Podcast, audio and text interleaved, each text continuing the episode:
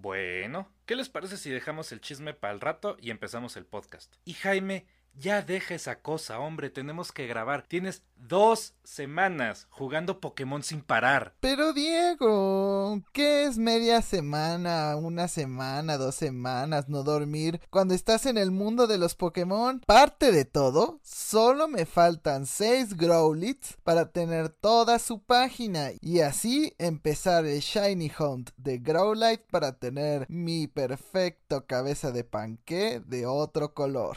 Ya, dale un descanso. Solo cinco minutos más tarde. Sí, no manches. El directo estuvo brutal. Estuvo muy bueno. Casi todos los anuncios estuvieron muy buenos. Pero el que más me gustó fue el de Kirby. ¿O tú qué opinas, Arad? Uy, una zorra blanca va directo a mi equipo. Perdón, Diego, no te estaba escuchando. ¿Me repites tu pregunta? Acabo de atrapar a un zorrúa. Mira, mira qué bonito. Arad, ¿en serio estás jugando a medio podcast?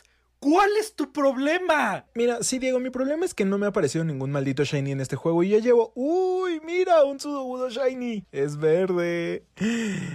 Perdón, Diego, ¿qué decías? Y bueno, ya para terminar, solo nos falta tu sección, Lucy. ¿Ya lista? ¿Es en serio? ¡Ya! ¡Dejen el maldito juego, por el amor a Dios! Tienen dos semanas jugando a Pokémon sin parar. ¡Están enfermos! ¡Ah! Atrape un Gligar Alpha Shiny. ¡Woohoo! Eh, ¿Diego? ¿Diego? ¿Me habrá colgado?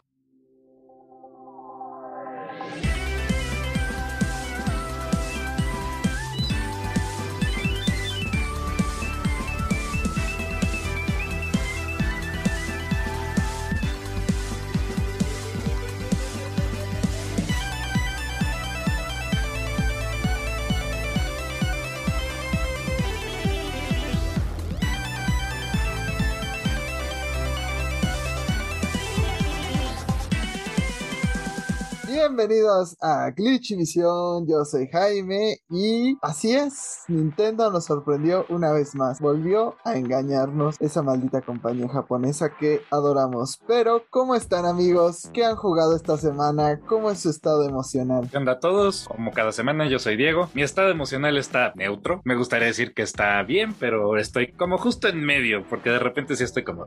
¿Qué jugué esta semana? Bueno, esta semana me dieron ganas de prepararme para Elden Ring, así que estuve jugando nada más y nada menos que Dark Souls 3. Volví a meter el 3 a mi PlayStation, que también ya no está funcionando del todo bien, pero me puse a jugar Dark Souls 3 y me asusté de lo oxidado que estaba. O sea, me estaba muriendo en la zona inicial, en el alto muro de Lodric, y fue como de, ¿por qué está pasando esto? Esta cuenta está en New Game Plus 3, ¿por qué me estoy muriendo? Si tengo acá mi pinche lanza espada del rey sin nombre y demás, y es como, entonces he estado sufriendo, pero eh, la estoy pasando bien porque los Dark Souls no dejan de ser juegas asazos. Y lo único que pido es que, From, ya hiciste una guadaña bien chingona en Bloodborne. Por favor, danos una guadaña bien chingona en Elden Ring. Es así de, ¿qué está pasando? Te volviste manco, Diego. ¡Ah!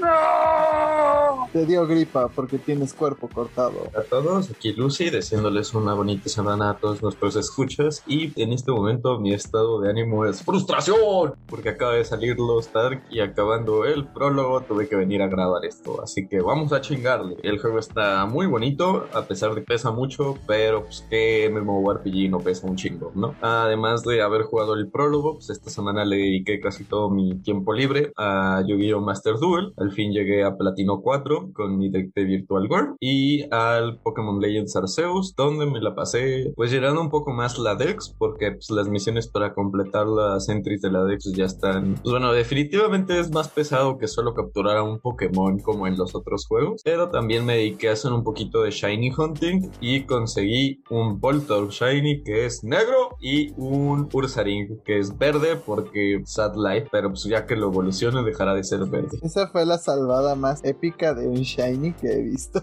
de ser verde alien a que sí valga la pena. Ahora, tú que has jugado, ya sabemos que Animal Crossing, pero ilumínanos, ¿qué más? Mira, esta semana ocurrió un evento muy importante en Animal Crossing y es el cumpleaños de mi vecino favorito. El 10 de febrero Stitches cumpleaños. Y obviamente no me lo perdí, le regalé un papá oso. Y fuera de eso, jugué un rato Pokémon Legends Arceus. La verdad es que ya voy avanzando, ya estoy por el último Pokémon jefe, esa cosa. Ya estoy en la zona donde hay nieve, atrapé a una zorra blanca y la incluí en mi equipo. Y no, no hablo de Lucy. Perdón, tenía que No hacer tienes suficientes medallas para atraparme, perra. El fin de semana previo estuve jugando Pokémon Brilliant Diamond. Atrapé a un Gible, o como Jaime lo llama, Gabito. Y, Arturo eh, López Gavito, por favor.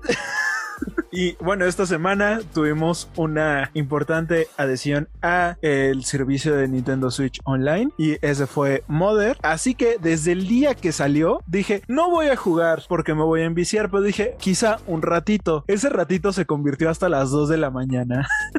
La verdad es que no podías aprovecharlo, lo estoy disfrutando de nuevo. Ahora sí, de una forma totalmente legal. No es que antes no fuera de una forma totalmente legal, simplemente que esta es una forma más legal que la anterior. ¿Cuál estás jugando, el 1 o el 2? El 1. Ah, entonces ahora claramente bajó el servicio japonés de Nintendo, agarró su diccionario, bajó Mother 1 legalmente. El 1, jugó- el 1 sí está. Por eso eh, está. jugó, y jugó No, los legalmente.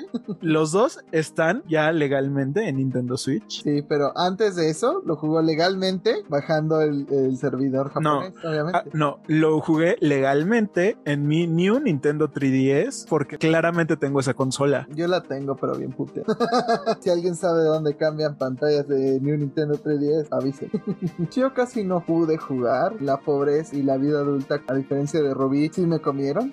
pero pude jugar un poquito de Leyendas Arceus y llegué al punto focal de la historia, que muchos sabrán cuál es. No voy a spoiler, pero te hace ver como que este es el juego más adulto de Pokémon. O sea, desde el principio lo ves cuando la capitana te dicen que si no pasas la primera prueba te va a mandar a lo salvaje y ahí a que sobrevivas a tus propios medios que probablemente mueras. Entonces, pues, son, cosas muy densas. Literal, pues hay muchísimas misiones con referencias oscuras de la Pokédex y otras cosas. Entonces, el juego está denso. No sé cómo pasó a, a ser para todos. No se habla de Drifloon. No, no, no. ¿Qué hace ese Drifloon con ese niño? Entiendo lo de las misiones oscuras. O sea, creo que muchas de estas referencias están justo inspiradas como en los fans que llevamos bastante tiempo jugando. O sea, más que fanservice, siento que ahora sí le están prestando como atención a esos detalles. No, y afortunadamente no hay hipnos en el juego, porque si no sería un gran problema. pero no pude jugar nada más. Traté de jugar algo de Play 5, pero me absorbió la vida. Ni siquiera pude avanzar nada en el Horizon, entonces, ah, depresión. pero los que parece, como dijo Arad, que planean avanzar un poco en sus planes es Game Freak, ya que después de una controversia que ya de la cual ya hablamos en podcast pasados, pues había una cierta petición para que hubiera un doblaje latino en los videojuegos. Se hablaba, pues lo que ya sabemos que el doblaje que existe está para el español de España, le hace el castellano y si quieren ver la experiencia más baja del castellano, solo vean la voz de Agumon en castellano. Es, es algo de recordarse. es para que tengan pesadillas eldricas. Como actor de doblaje, me gustaría decir, vayan y escuchen ese agumón. Se van a reír durante horas. Yo no soy actor de doblaje, pero me reí muchísimo. Y pues sí, realmente hay cosas que ni siquiera se entendían dentro del juego. Las misiones no eran claras. O sea, había una que se llamaba como pinche cachi cachipurris y cosas así. Cosas raras de los españoles. Ya no más faltaba que alguna misión le pusieran pili y mili. Pero pues al parecer sí están reaccionando para incluir doblaje más incluyente, al menos con la sección latinoamericana del público que consume estos juegos. Y es que se reveló que hay una vacante para ser traductor de español latino. Y esta plaza está dentro del programa que existe dentro de Game Freak de Pokémon Company International Catch a Career. Y pues ahí surgirían algunos puestos para realizar esta localización. Pero ¿qué piensan ustedes que al fin Game Freak lo vaya a hacer? Yo creo que esto tampoco significa que inmediatamente lo vamos a ver, pero es un buen esfuerzo. También hay que recordar que estas divisiones de traducción no se encargan nada más de videojuegos, se encargan de todos los productos y pues esperemos que no nada más veamos doblaje en los videojuegos oficiales, sino también en otro tipo de mercancía como el juego de cartas. El anime ya está, pero creo que también convendría hacer como una revisión para hacerlo más uniforme. Creo que a lo largo de los años hubo como muchas inconsistencias en nombres, en nombres de ataques, no sé, o sea, creo que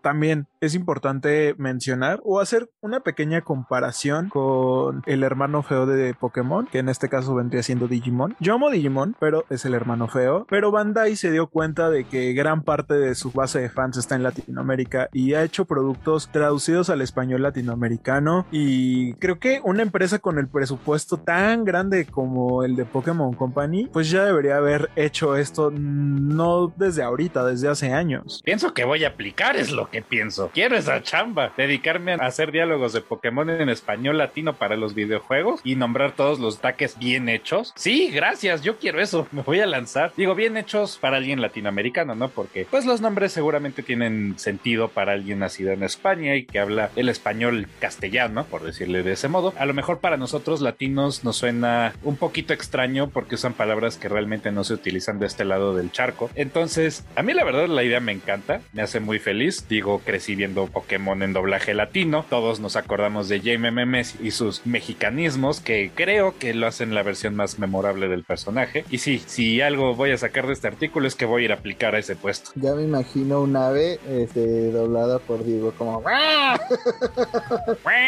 También era como medio inconsistente que pues, al ser una región tan pequeña la de España, digo, a lo mejor en Andorra también hablan es castellano, pero pues que esa fuera la dominante sobre todo el área latinoamericana. Yo siento que a veces ni hace consistencia el castellano para ellos, porque es como, ok, para ellos torta es pastel, pero tortazo es un golpe. Entonces es como si yo dijera y te voy a decir, ah, te voy a meter un pastelazo y de repente te llega con mi nudillo, ¿no? ¿No? Este, fuera de eso, pues ahorita que Arad mencionó lo de las cartas del TCG de Pokémon, pues recuerdo que hace no mucho pues compré unos paquetitos por nostalgia y porque me gusta coleccionar las cartas a pesar de cartón sobrevalorado. Y ahí descubrí que Guzmán, el villano de Sol y Luna, se llama Guzmán en español castellano, porque aparentemente no podía quedarse del nombre Guzmán. Entonces, desde ese momento solo puedo pensar en Guzmán, el que te tortea y te tortea y no te deja levantar. Así que por favor, Game Freak, si vas a hacer una traducción también, pues échale ganitas, ¿no? nadie llamado, no puedes tomar a nadie llamado, en serio llamado Guzmán. Lo siento si hay algún Guzmán escuchándonos, pues es la cruda realidad. ¿cuál era el nombre de Steven Stone? Peña, quién sabe qué. Máximo Peña. Máximo Peña. y ese es. Pudo haber sido Esteban Estalactita y hubiera funcionado mejor. Esteban Estalactita. Esteban el Piedroso. Pero bueno, este. Pues ojalá que Game Freak, pues sí, continúe con estos esfuerzos. Que pues cada región tenga más o menos lo que necesita. Porque, o sea, a nosotros nos gusta decir que lo mexicano se adapta para toda Latinoamérica. A lo mejor pues tendrían que usar un, un latino más neutro. Pero ya veremos. Seguramente tendremos cosas como el aparcamiento o cosas así. Al menos se va a entender más que lo que tenemos ahora. Eh, lo que sí nos entendió y que también requiere de una compañía que tenía mucho dinero para hacer algo y no lo hizo fue lo que sucedió con este estudio de PlayStation, desarrolladores de Sifu. Este juego pues estaba a punto de salir en versión digital. Otra cosa que no entiendo, al parecer la versión digital ya salió este 6 de febrero, pero la versión física sale hasta marzo. Es como de what the fuck, o sea, no entiendo los planes de inversión de Sony, pero faltando solo un día para su lanzamiento, este juego empezó a tener fallas con la como beta que le daban a los jugadores que compraban la edición digital, les permitían jugar unas horas antes a este título y pues esta beta no funcionó. Muchos jugadores empezaron a presentar fallas, ni siquiera podían acceder al juego y la compañía responsable de este título eh, mencionó lo siguiente, que estaban conscientes de los problemas tratando de prevenir la descarga de Sifu en Early Access en la PlayStation Store y que estaban platicando con PlayStation para solucionar este problema. Más allá de eso, el título ha sido medio atropellado porque, o sea, no entiendo cómo para Kena Bridge of Spirits no, no se les fue tanto la onda y en el caso de Sifu sí de repente hubo tantas fallas con el lanzamiento y que Sony también en, en versiones físicas pues se tarda meses en sacar la las versiones de, de estos títulos. O sea, en, en, el caso de Kena, recuerdo que estaba la versión de PlayStation 4 por muchos meses y la de Play 5 se tardó bastante. En el caso de Sifu, pues ya hasta marzo vamos a poder comprar una versión física de este título. Y más allá de todos los problemas, pues parece que tuvo un gran recibimiento o calificaciones de la prensa. El juego está calificado con 9 en general. Parece ser una experiencia muy entretenida y muy arcade, lo cual me da gusto. O sea, mucha gente critica a Sony de que son muchas experiencias como cinematográficas, muy dependientes de historia. Y los juegos con los que salió fue un Souls-like, también Returnal, que es un juego muy de gameplay, y ahora Sifu. O sea, son experiencias que uno no esperaría de Sony, pero nos las está dando. Y pues está bien, solamente pues habría que cuidar cómo lanzas tu juego. Pero ustedes qué opinan? ¿Les interesa jugar este título? ¿Y les llama la atención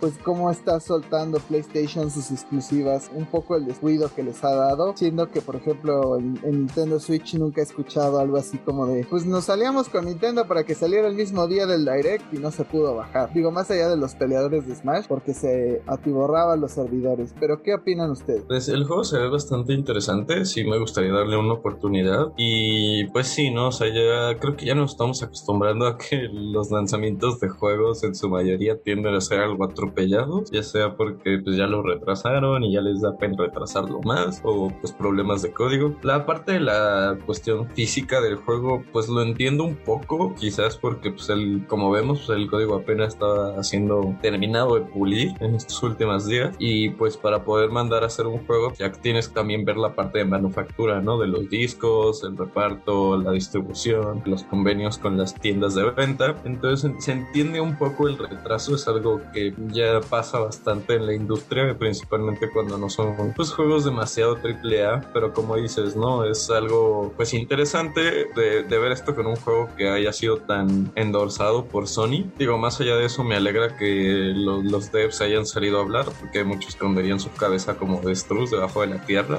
esperar a que el caos pase. Pero igual que te pueden dar una vez que ya te perdiste el Early Access, ¿no? Es como de, voy a trazar mi lanzamiento para que estas personas sigan teniendo Early Access. O sea, de todas maneras, los que tuvieron este acceso antes para el juego, pues ya habían pagado la edición deluxe, entonces no hay como muchas cosas que les puedan como bonificar por el error que cometieron. Pero habrá que ver cómo avanzarán estos títulos de Sony. Esperemos que sus siguientes lanzamientos no tengan problemas y principalmente pues que vengan más continuamente porque ya vimos la semana pasada si hay lanzamientos pero eh, pues hay, algunos son de carritos no pero vamos a la siguiente nota sobre juegos arcade y es que Platinum Games dio una entrevista la cual pues muchos dicen que pudo haberse malinterpretado pero sería gracioso que nadie haya salido con la interpretación correcta durante toda la semana. Al parecer entrevistaron a Inaba y a Camilla sobre el futuro de Platinum Games y ellos mencionaron que pues Sol Cresta está nada de salir, que Bayonetta iba a sorprender a los fans por las nuevas iteraciones de gameplay que trae y dentro de esta entrevista que hicieron con Famitsu pues Inaba fue cuestionado sobre el proyecto GG el cual pues es un proyecto a gran escala que habían anunciado hace tiempo y todavía no se sabe gran cosa pero el directivo de Platinum mencionó que todavía está en la etapa de probar varias cosas con este proyecto. No puede contar mucho al respecto, pero cuando se trata de la producción futura de videojuegos, pues quieren centrarse en crear juegos que sean diferentes a los del pasado, crear experiencias que puedan disfrutarse y amarse durante más tiempo, porque cabe mencionar que usualmente los juegos de Platinum, pues uno los acaba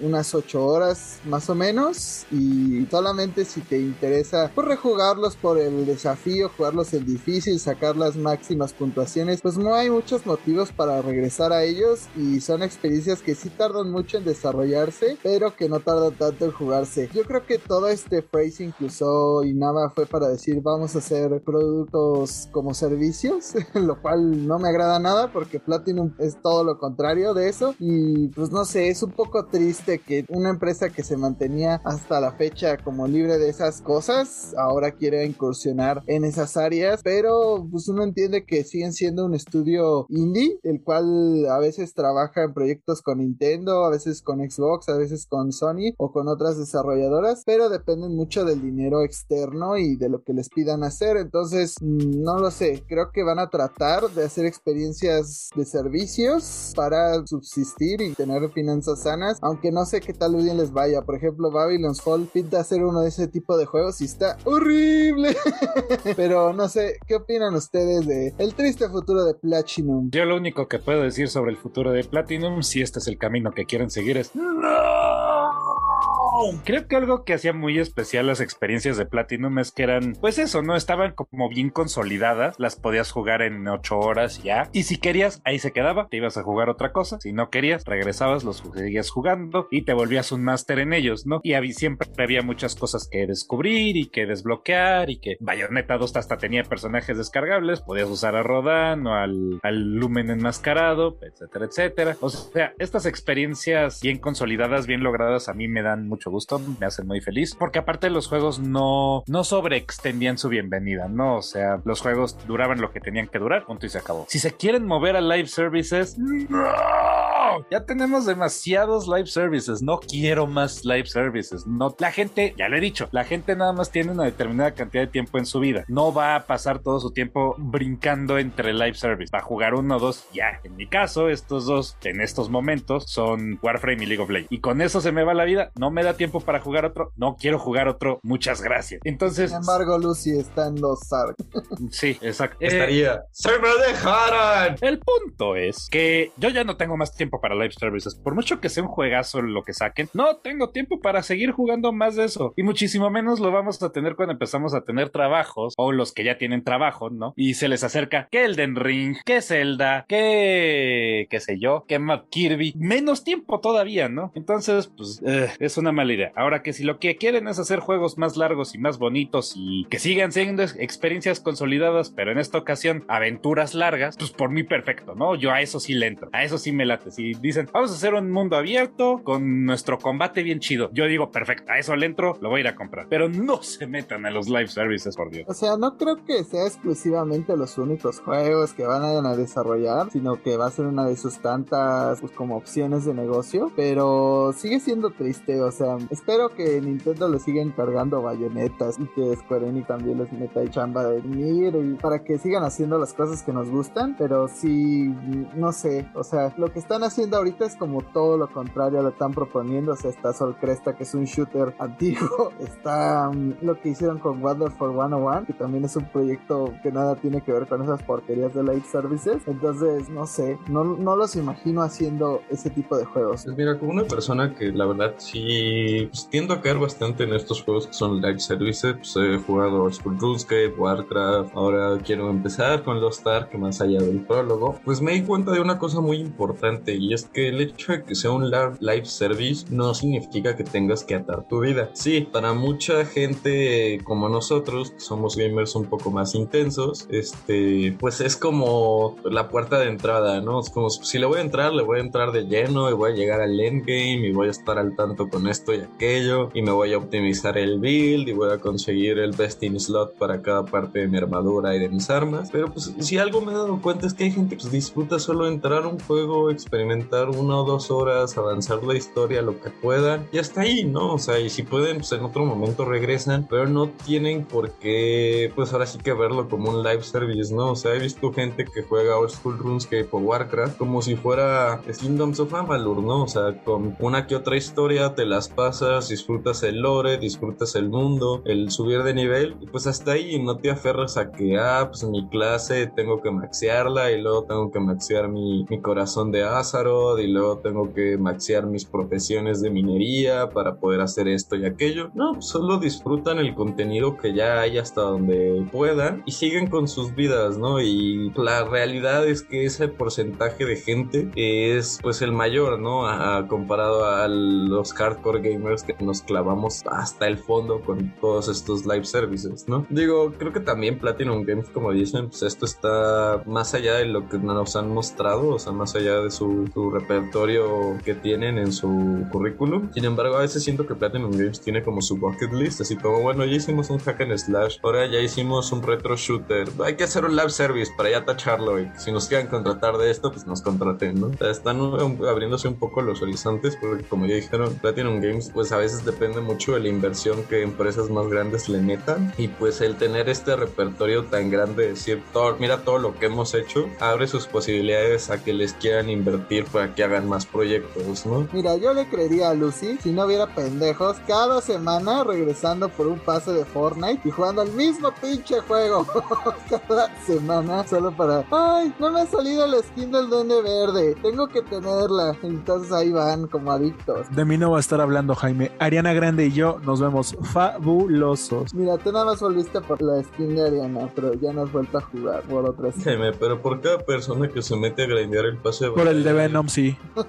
Hay otras cinco, hay otras seis que sí, quizás compren el pase de batalla, pero ni siquiera lo acaban, güey. O ni siquiera se lo compren, nada más entran a jugar y divertirse. O sea, Eso, sí eso hay gente, no es la mayoría. La mayoría absorbe su vida en un juego. Si no, pregúntale a FIFA, que tiene las mismas personas jugando el mismo juego, comprando las mismas tarjetas y haciéndose adictos de lo mismo. Por eso los live services funcionan, porque la gente se absorbe en ellos y gasta más dinero del que gastarían en un solo juego. Pero el Messi es nuevo. Sí, es así de, es el Messi dorado de, de Argentina, no es el del Barcelona que ya tengo. Y puedes Aunque sacar de a hecho- Pele.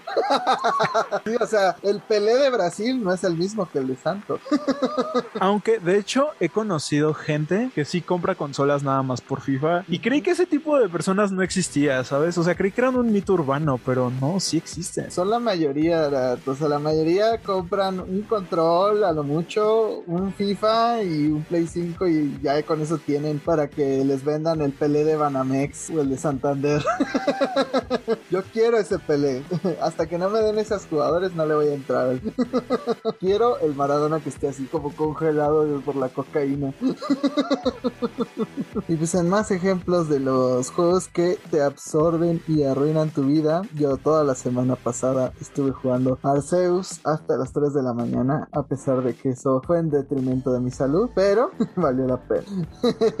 Lo que sí, también Camilla mencionó que todavía tiene como un deseo de terminar un proyecto, pues el cual muchas veces se ha hablado de él, se ha rumorado, usualmente no hay foro de 4chan que no tenga un rumor al respecto cada vez que viene el E3 y este juego es Scalebound, que pues es el juego que habían realizado en colaboración con Microsoft y que al parecer iba a ser exclusivo, parecía una mezcla extraña de Devil May Cry con dragones, pero pues no sé, realmente este proyecto nunca llegó a la luz porque Microsoft consideró que pues el juego no estaba en los estándares que ellos querían en el momento que ellos querían y pues con el dinero que planeaban gastarse para esto. Y pues se pelearon realmente. Esto es como una de las leyendas que siempre se mencionan dentro de los videojuegos y muchos esperaban pues que algún de alguna manera este juego regresara a la luz y Camilla pues justamente hasta ahorita decidió hablar al respecto sobre este juego. Más que nada mencionó pues que Camilla ve la pil le gustaría hablar con Phil Spencer directamente y mencionó pues hagámoslo Phil. Yo lo que me cuestiono es o sea Camilla ¿cuánto tiempo tuviste para hacer ese juego y te pusiste de pinche diva? o sea ¿por qué ahora como quién sabe cuántos años después decides que ya estás listo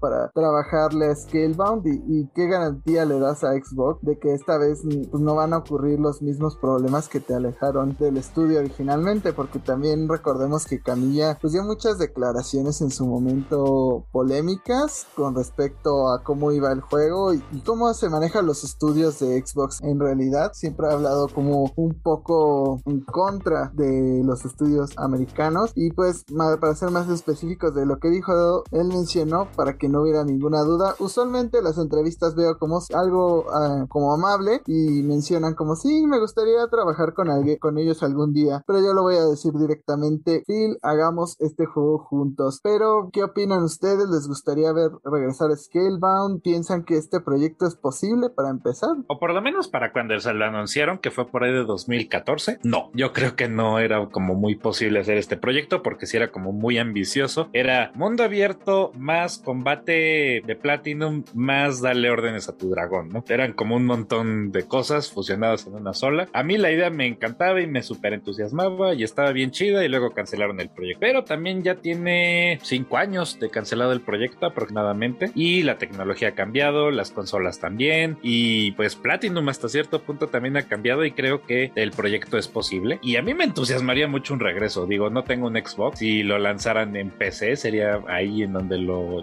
jugaría. Pero me acuerdo de los demos y eh, de los gameplay teasers que lanzaron hace, híjole, 2015 más o menos. Y la pelea con el jefe y todo. Y el mundo abierto y, darle órdenes a tu dragón de cómete a ese hijo de su chingada madre. Y iba el dragón y, y este, estaba bien chido, la verdad. Me, me encanta la idea. El combate pues no deja de ser combate de Platinum. Entonces eso queda aparte, ¿no? O sea, combate de Platinum me equivale a está bien hecho, está bien chido. A mí me daría mucho gusto, o sea, a mí me haría muy muy feliz ver Scalebound de regreso. Definitivamente lo jugaría si dijeran, sí, va a salir para PC, se estaría así en lista de, ok, lo voy a comprar, estoy feliz, pero que vea esto posible, mm, pues quién sabe. Eh, las compañías se renuevan, entonces a lo mejor y, los lados de Platinum que estaban enojados con Microsoft y la gente de Microsoft que estaba enojada con Platinum a lo mejor ya no está y a lo mejor eh, la relación está muchísimo menos agria hoy en día de lo que estaban cuando cancelaron Scalebound. Entonces la posibilidad de que el juego salga existe. ¿Es probable? Eh, ¿Quién sabe? Yo le daría un 50-50. Como decía Diego, esto la verdad sí ha tenido bastante seguimiento por los fans. De hecho hubo pues bastante pues eh, plática en línea cuando se anunció la cancelación de este proyecto. Y pues como bien sabemos hoy en día si algo tiene el poder es la gente, las masas inician y cancelan cosas, ¿no? Es un poder que se ha usado tanto para bien como para mal, para crear y para destruir. Entonces, en parte supongo que es por esto que lo dijo directamente, como con este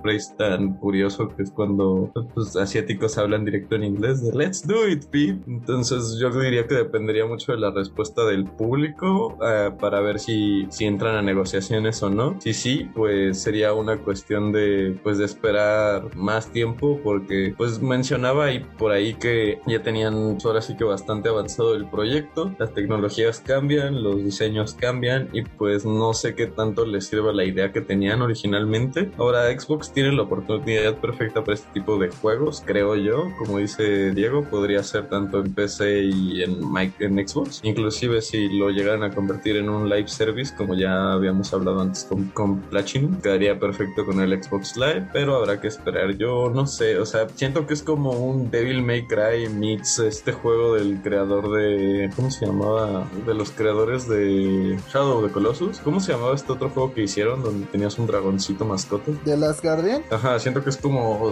una extraña combinación de Devil May Cry meets The Last Guardian. Encuentro un poco difícil de balancear la idea de, de combatir tipo Platinum con un dragón que literalmente se puede tragar a tus oponentes. En Game Bayonetta tiene a, a, Gamorra entre todas sus cosas, así que pues si hay alguien que lo pueda hacer funcionar definitivamente es Platinum y yo espero que este proyecto pues vuelva a cobrar vida, ¿no? Digo, a mí mientras más juegos de Platinum de este estilo haya, pues que mejor, pero sí lo veo muy poco viable por lo que ya mencioné, pues todos los problemas que tuvieron en su momento, principalmente Camilla y, pues el entorno de Xbox. Y no sé, no creo que sería, o sea, para el, el, gasto que tendrían que hacer para volver a empezar este juego, no creo que justifique las ventas que pudiera tener. A lo mejor si lo plantean como para añadirlo a Game Pass, pues sería un gran atractivo para este servicio y que de alguna u otra manera pues se acabe pagando el desarrollo sin necesidad de, ah, pues este juego no vendió las suficientes copias, entonces vamos a mandarlo al, diablo, ¿no? Entonces pues habrá que ver qué, qué sucede, pero pues sí, a mí también me gustaría verlo, aunque pues es muy poco probable, ¿no? En otras noticias, lo que sigue siendo poco factible es que Free Fire supere la demanda que sufrió hace tiempo. Lucy nos va a contar todo al respecto, ya que hace poco hablamos de esta gran demanda.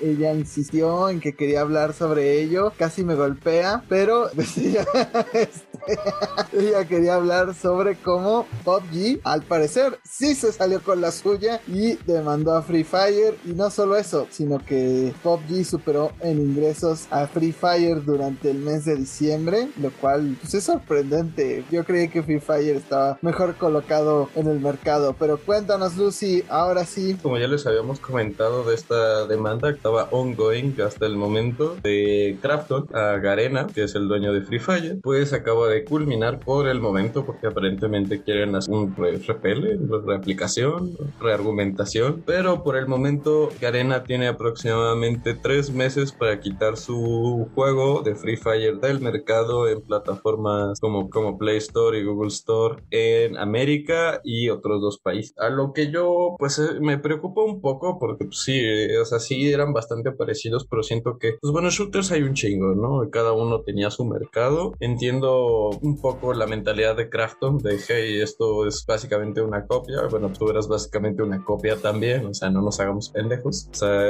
era un repackaging de lo que es un shooter. Y pues sí, si juegan Free Fire en Estados Unidos, pues espero que tengan un, un buen este VPN para poder este seguir jugando en servidores del otro lado del mundo, porque en tres meses ya no podrán seguir jugando Free Fire. Lo cual es un poco preocupante, ¿no? Porque no se sabe si habrá migración de cuentas. Recordemos que Free Fire pues es un juego gratis, pero tenía microtransacciones. Entonces muchas personas están preocupadas por pues, qué le va a pasar a mi cuenta, va a desaparecer, la van a, va a poder transferir a otro servidor de los que van a poder mantener abiertos. Y a esto pues no ha podido responder Garena porque pues es como parte del proceso legal para la apelación de esta demanda. Pues no pueden andar explicando todos los detalles todavía. ¿Ustedes qué opinan chicos? Free Fire es una vil copia de PUBG, tiene su propio lugar, los dos son basura. No, eso ya sé qué va a decir Jaime. Así que díganme, ¿qué opinan? No sabe porque yo lo que voy a decir es, así es niños rata, vayan pa comprando Infinitum para jugar Free Fire.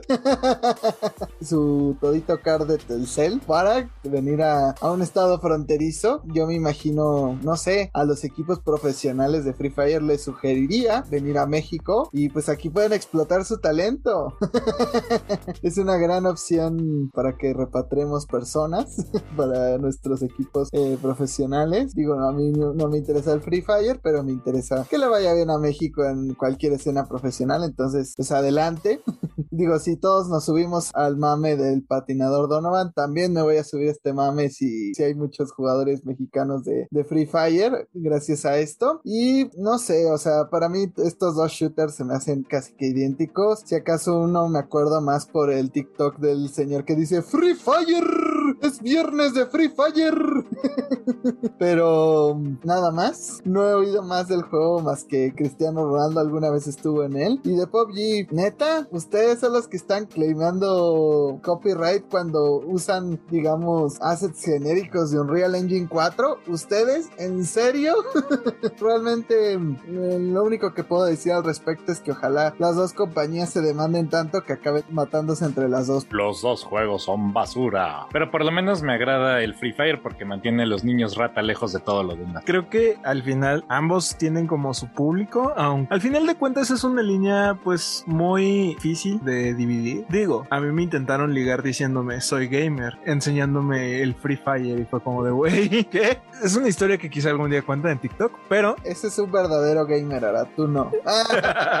y mira que nada más juego Animal Crossing. Pero es curioso, ¿no? O sea, es como lo que dice Lucy. Es como si todas las compañías se pusieran a demandar entre ellos para ver pues quién sacó el original y ver quién la tiene más grande, ¿no? Entonces es como si FIFA y PES en su momento se hubieran demandado uno al otro por ver quién era el mejor juego de fútbol. Si Silent Hill o Resident Evil se hubieran demandado para ver quién había inventado el terror. O si Mario Kart y Crash ETR se hubieran demandado para ver qué karting game era el mejor cuando todos sabemos que ese es Chocobo GT. Y esto solamente es una referencia, Jaime. No lo creo de verdad. Ahora todos sabemos que es algo que todo el mundo sabe. O sea, Chocobo FP con su anuncio de que Cloud y Squall van a estar dentro del juego, pues ya que Mario Kart ni que cuartos. Cloud en Chibi.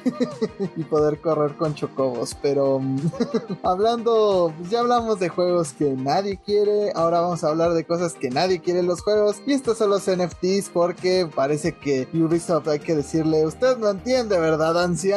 Y es que pues siguen con sus iniciativas para que esto pegue. Es, es como ver Azteca tratando de que otra vez pegue otra temporada del Hexaclón. Ya no va a suceder. Entonces realmente es algo triste ver que sigan intentando que funcionen los NFTs. Pero cuéntanos, Diego, ¿qué fue lo que esta vez ocurrió con tus assets digitales favoritos de los que seguramente ya tienes tu changuito personalizado en Twitter? Ah, sí, claro, tengo mi changuito árabe y todo. No, obviamente no. No pienso gastar mi lana en algo tan estúpido. Pero Ubisoft sí. Y el punto es que se acuerdan de la iniciativa de Ubisoft Quartz que pues que tenían pretendido empezar a vender assets de videojuegos y que, oh sí, los vas a poder mover entre juegos y va a ser tuyo y bla, bla, bla. Bastante estúpido, la verdad. Pero el punto es que pues nadie lo compró. Pero ellos quieren a huevo que pegue. ¿Y cómo lo hicieron? Bueno, su movimiento más reciente, que claramente demuestra que los mandatarios en Ubisoft tienen un coeficiente intelectual de 400, es que les empezaron a regalar estos NFTs a sus empleados,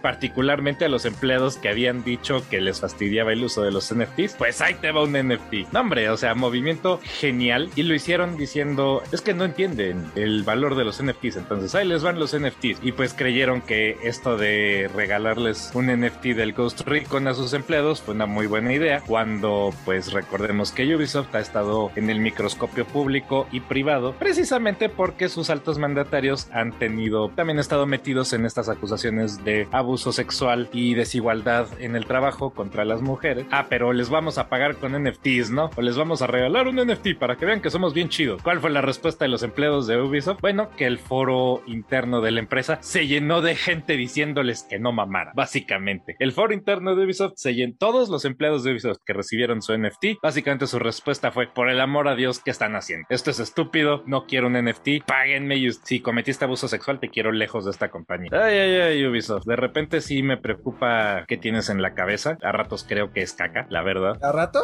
La mayor parte del tiempo, o sea, porque pueden sacar cosas bien chidas como el juego este griego que sacaron que era como mundo abierto. No ¿Assassin's Creed. Odyssey? Nah, eso estaba bien, eso estaba bien feo. Ah, el Phoenix. Ándale, Ah, Phoenix no. Rising, Ajá. ese juego. Ese juego aparentemente estuvo bien chido. El Assassin's Creed Odyssey no estuvo bien feo, pero estuvo como medio cron. El Valhalla sí estuvo bien feo. Ay, Ubisoft, no sé qué onda contigo. O sea, si nadie compró los NFTs voluntariamente, ¿qué te hace creer que dárselos a tus empleados es buena idea? Pero bueno, en fin, ustedes díganme qué opinan de estos estúpidos. Este es el equivalente gringo de que te paguen las horas extra con pizza. Es neta como una mentada de madre. Eh, es como de, ah, pues tuviste que trabajar en este asset digital todo el tiempo e implicarlo en tus juegos a huevo, porque ya decidí que quiero monetizar con ello. Y ahora te voy a pagar con eso. Es como un gran chinga tu madre a todos los empleados. Y pues no sé, o sea, realmente urge que los sindicatos de desarrolladores pues se pongan de acuerdo para actuar en contra de este tipo de acciones. O sea, siquiera la pizza te la puedes comer y puedes pues, ya ahorrarte la comida de ese día. Pero los NFTs solo hacen que te la comas, pero de otra manera.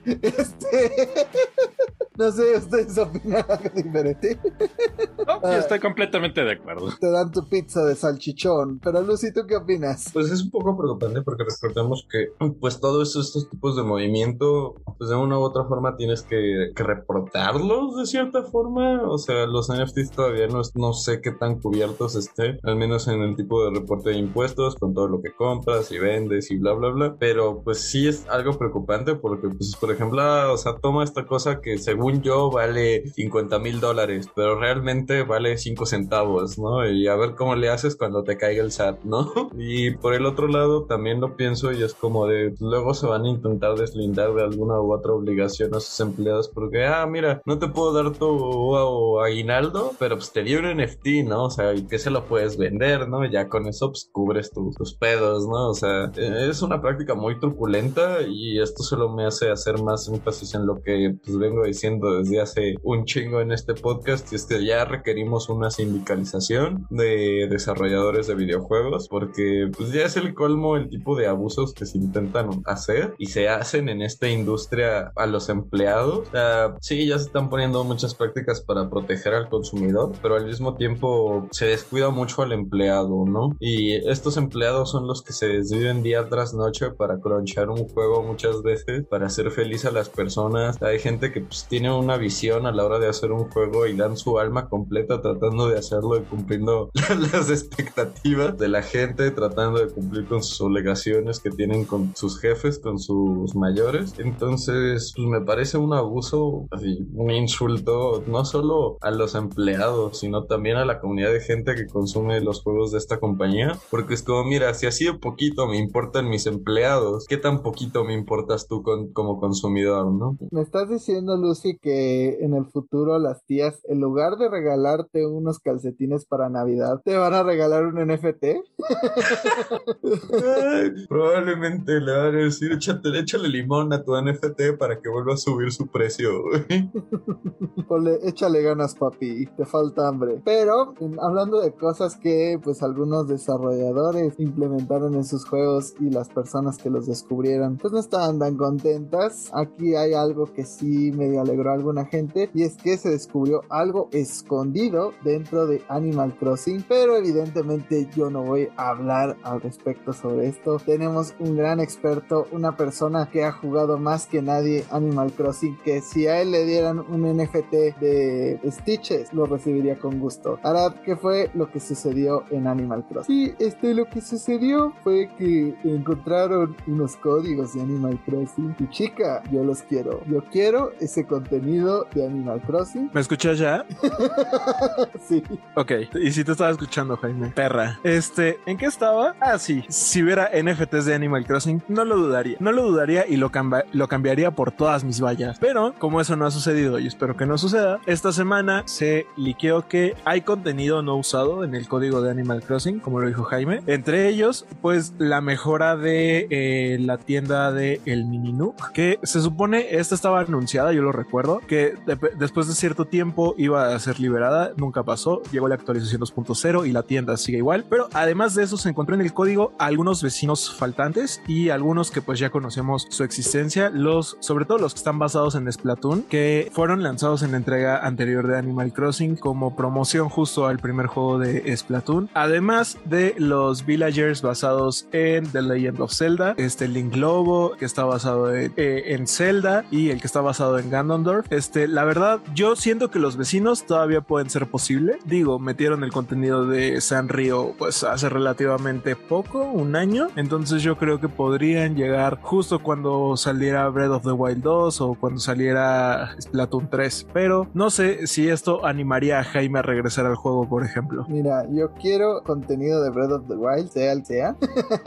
quiero saber que ese juego existe porque ya hablaremos más adelante, pero pues se va, se va. No lo veo este factible, pero no lo sé. O sea, sí me dan ganas a veces de regresar a mi islita, ver si ya se comieron entre ellos, si ya Lucy instauró la, el marxismo o la anarquía.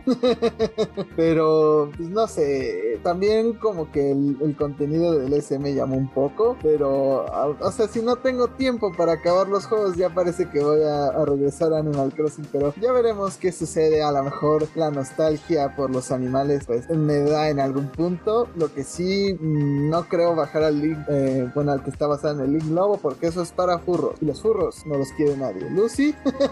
en cuanto a mi marxismo y su implementación en todo videojuego, incluyendo Animal Crossing, solo tengo algo que decir.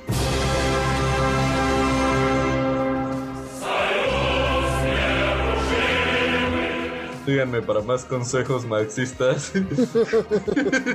A ver si no revive Stalin para hacer esto. Pero ya hemos estado hablando bastante de Xbox y vamos a continuar porque para evitar pues todos estos reclamos, problemas legales que tuvo Red Activision, porque aún no se aprueba del todo por prácticas monopólicas, quisieron como asegurar que esta no era la situación y mencionaron unas declaraciones que implican que los juegos de Activision Blizzard van a seguir siendo multiplataforma. Más específicamente se refirieron a Call of Duty, que era como que de estos juegos que ya mencionamos que la gente solo compra su consola y un Call of Duty y ya, o descarga Warzone hoy día, eh, pues casi casi la gente lo que le preocupaba era eso, ¿no? Que ya hubieran invertido en un PlayStation 5 y no pudieran disfrutar de los beneficios que tendrá las siguientes temporadas de, de Call of Duty Vanguard, por ejemplo, su segunda temporada, o en su defecto de Warzone 2, que ya hablamos la semana pasada. Entonces salieron como a aclarar porque la declaración antigua que habían realizado pues era como un poco vaga, daba a entender que iban a respetar los acuerdos actuales, pero que no se iba a continuar con este approach de seguir siendo medio third parties y solamente recibir las ganancias que generen los juegos de Activision. Pero, ¿qué piensan al respecto? A mí me da una pequeña esperanza de que Crash todavía esté en PlayStation. Si es que hay un Crash, lo dudo, pero arriba las esperanzas, abuelita. Yo dije la semana pasada que pues si van a mantener Call of Duty en PlayStation es porque en PlayStation vende un buen. O sea,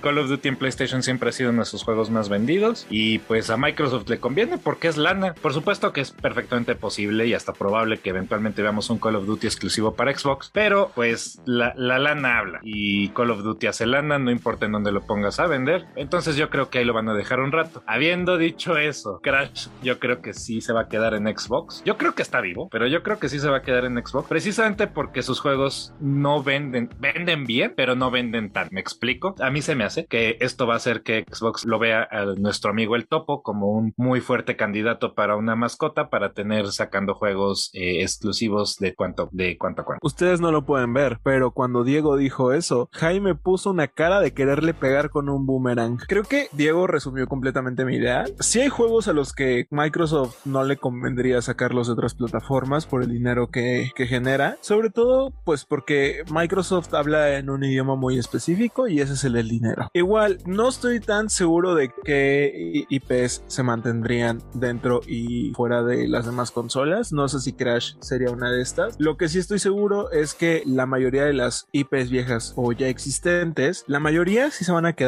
en las demás consolas o se van a seguir apareciendo en las demás consolas. En cambio, nuevas IPs, nuevos juegos, nuevas franquicias podrían no salir de Xbox, que pues, es como yo lo veo más probable. Así es, tías, abuelitas, mamás, váyanle quitando el Xbox a su nietecito, a su hijo, a su sobrino, porque ya no van a poder jugar Candy Crush en su celular, van a tener que jugarlo en Xbox. Ya se chingaron. Ah, es broma, pero bueno. O sea, creo que mis compañeros resolvieron muy bien la idea y pues con ese chascarrillo ya no tengo nada más particular que agregar. Yo, pues como Diego mencionó, eh, estuve checando hace poco las noticias, las ventas que compartió PlayStation y pues justamente el juego más vendido en la plataforma no fue Spider-Man Miles Morales, no fue The Last of Us 2, no fue que les gusta Demon Souls, fue Call of Duty en sus diferentes presentaciones. Entonces, para PlayStation sí sería un golpe letal no tener estos juegos y creo que para Xbox como negocio haber comprado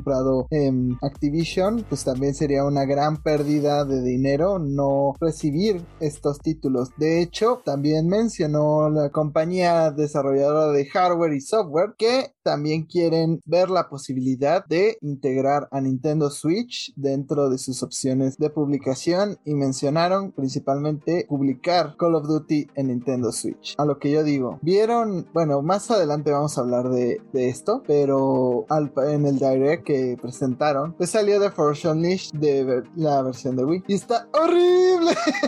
y eso pasa cuando porteas un juego que hasta le tuvieron que cambiar el concepto al juego, o sea, The Force Unleashed de Wii no es el mismo que el que salió en 360 y en Play 3 y por ejemplo también con otro juego que presentaron en el direct que fue MLB The Show le hace el juego de béisbol de PlayStation en Nintendo Switch. Se veía peor que pues, que las nalgas de cualquiera o era espantoso creo que pues sí era es el juego que peor corrió de ese direct. Mira que había unos que compitieron fuertemente. Entonces así me imagino que se va a ver un Call of Duty en Nintendo Switch. O sea de por sí Activision nunca ha sido como fan. Pues de reducirlo el espacio que ocupan sus juegos cabe mencionar por ejemplo que bajar Warzone que ocupa más de 100 gigas de nada más esa madre. Entonces pues sí no es como de cómo verga menos van a hacer que quepa en un cartuchito ya sea de 30, ah, aun cuando fuera los que ocuparan de, de Witcher de 32 gigas. Es una cosa impresionante, o sea, yo quiero ver ese port nada más para reírme al respecto. Pero, ¿qué opinan ustedes de que posiblemente veamos más IPs de Activision que posiblemente antes tenía la puerta cerrada para Nintendo Switch? Pues llegando a lo mejor en versiones más pues limitadas, a lo mejor una cloud version, ya que a Nintendo le está gustando este concepto. Diego. Fíjate que si hay un lugar en donde creo que Activision de repente podría decir, Activision y Microsoft, de repente podrían decir, ¿sabes en dónde caería Crash? Es en el Switch. O sea, si hay un lugar en donde a lo mejor le podría haber esperanza, y aparte ya sabemos que Nintendo y Microsoft se llevan súper bien, digo, Steve y Banjo Kazooie ahí están en Smash, y Banjo Kazooie ahí está en la consola virtual. Entonces, yo siento que la posibilidad existe de que en una de esas Microsoft le llame Activision y diga, ¿sabes qué consola acaba de Pues en la otra consola que tiene el otro montón de este de monitos extraños, como todos los que salen en Animal Crossing, o Sonic, o Mario. Entonces, ahí sí le puedo ver un futuro a Crash. ¿eh? Entonces, si hay una franquicia que creo que, podríamos ver de Activision en el Switch, ese es, es, Crash. Las demás, Call of Duty no creo, porque como ya dijiste, no se va a ver ni a madrazos. Tendría que ser una cloud version. Y pues, si no han visto las noticias, también, y digo, supongo que esto cuenta con una noticia rápida. Kingdom Hearts salió para Switch, cloud version, y está Se ve mal, se juega mal, tiene lag, un montón de problemas, ¿no? Y no pues, mencionar, aparte mencionar que es Kingdom Hearts, ya de por sí es malo. esa, causa, esa cosa me causa náusea. Ojalá estuviera mintiendo. Eh, pero bueno, entonces yo, yo siento que sí podríamos ver algunas franquicias de Activision en el Switch. A mí no me causa demasiado entusiasmo, pero estoy seguro que hay gente a la que es como a Jaime, que yo creo que ahí sí yo creo que podría haber un rayo de esperanza para su copa. Ya lo escucharon aquí, Diego acaba de decir que Crash va a estar en el siguiente Smash. Obviamente, ahí lo vamos a ver. Diego lo dijo primero. a partir de esta compra, Crash va a estar en Smash. Pero... Si sale en Smash, me voy a declarar profeta de la tierra. si sale en Smash, me encuero a la chingada, pero... Em, no, grabamos este podcast. Aquí es donde nuestros escuchas agradecen que esto solo es un podcast y no un video. Si estamos haciendo react, prepárense. no, no es cierto. Pero realmente pues, todos los juegos que han salido últimamente de Crash Bandicoot están en Switch. O sea, está la Insane Trilogy, está Crash Team Racing, está Crash 4. Entonces el esfuerzo lo han hecho y creo que justamente Nintendo Switch es una de las consolas donde más se vende este juego, evidentemente. Pero pues a lo mejor hacen el esfuerzo de que ahora sí salgan al mismo tiempo que las versiones de Xbox y Play 4, que eso es lo que venía pasando, que no salían a la par y pues se sentía como el ya mencionado impuesto Switch, que primero dejan que venda en otras consolas y luego ya lo dejan pues entrar a la consola de Nintendo para que tengan, para que haya un imbécil que las compre dos veces, ¿no? Que diga, ay, quiero mi versión portátil. Y no, yo no soy ese imbécil. Yo compré una vez los juegos. El único juego que tengo. Sí, lo es. el único juego que tengo más de una vez, ¿cuál será? Creo que solo Resident Evil 4. Y hablando de Resident Evil 4. Yo tengo Karina of Time con 3 o 4. También. Mira, de mí de mis compras en el Switch no vas a estar hablando así, ¿eh? De mi, Enter de Hunger no vas a estar hablando así. Tampoco de mi Dragon's Dogma. Chinga tu madre, párate, cabrón.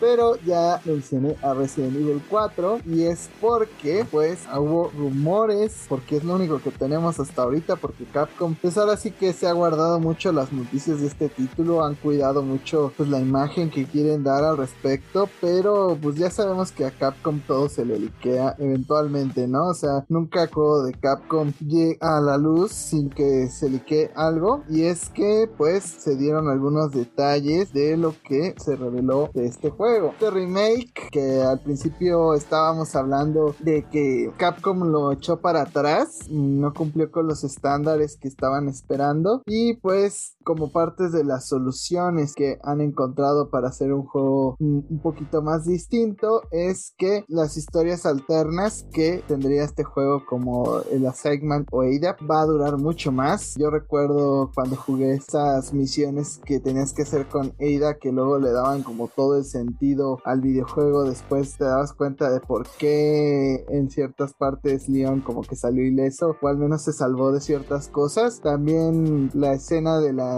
de la aldea o, la village que ves al principio va a ser mucho más larga y al parecer va a ser de noche porque dijeron, ¿cuál es la solución? Esta vez será de noche. Van a ser como... Detrás de ti, imbécil. de noche. De noche.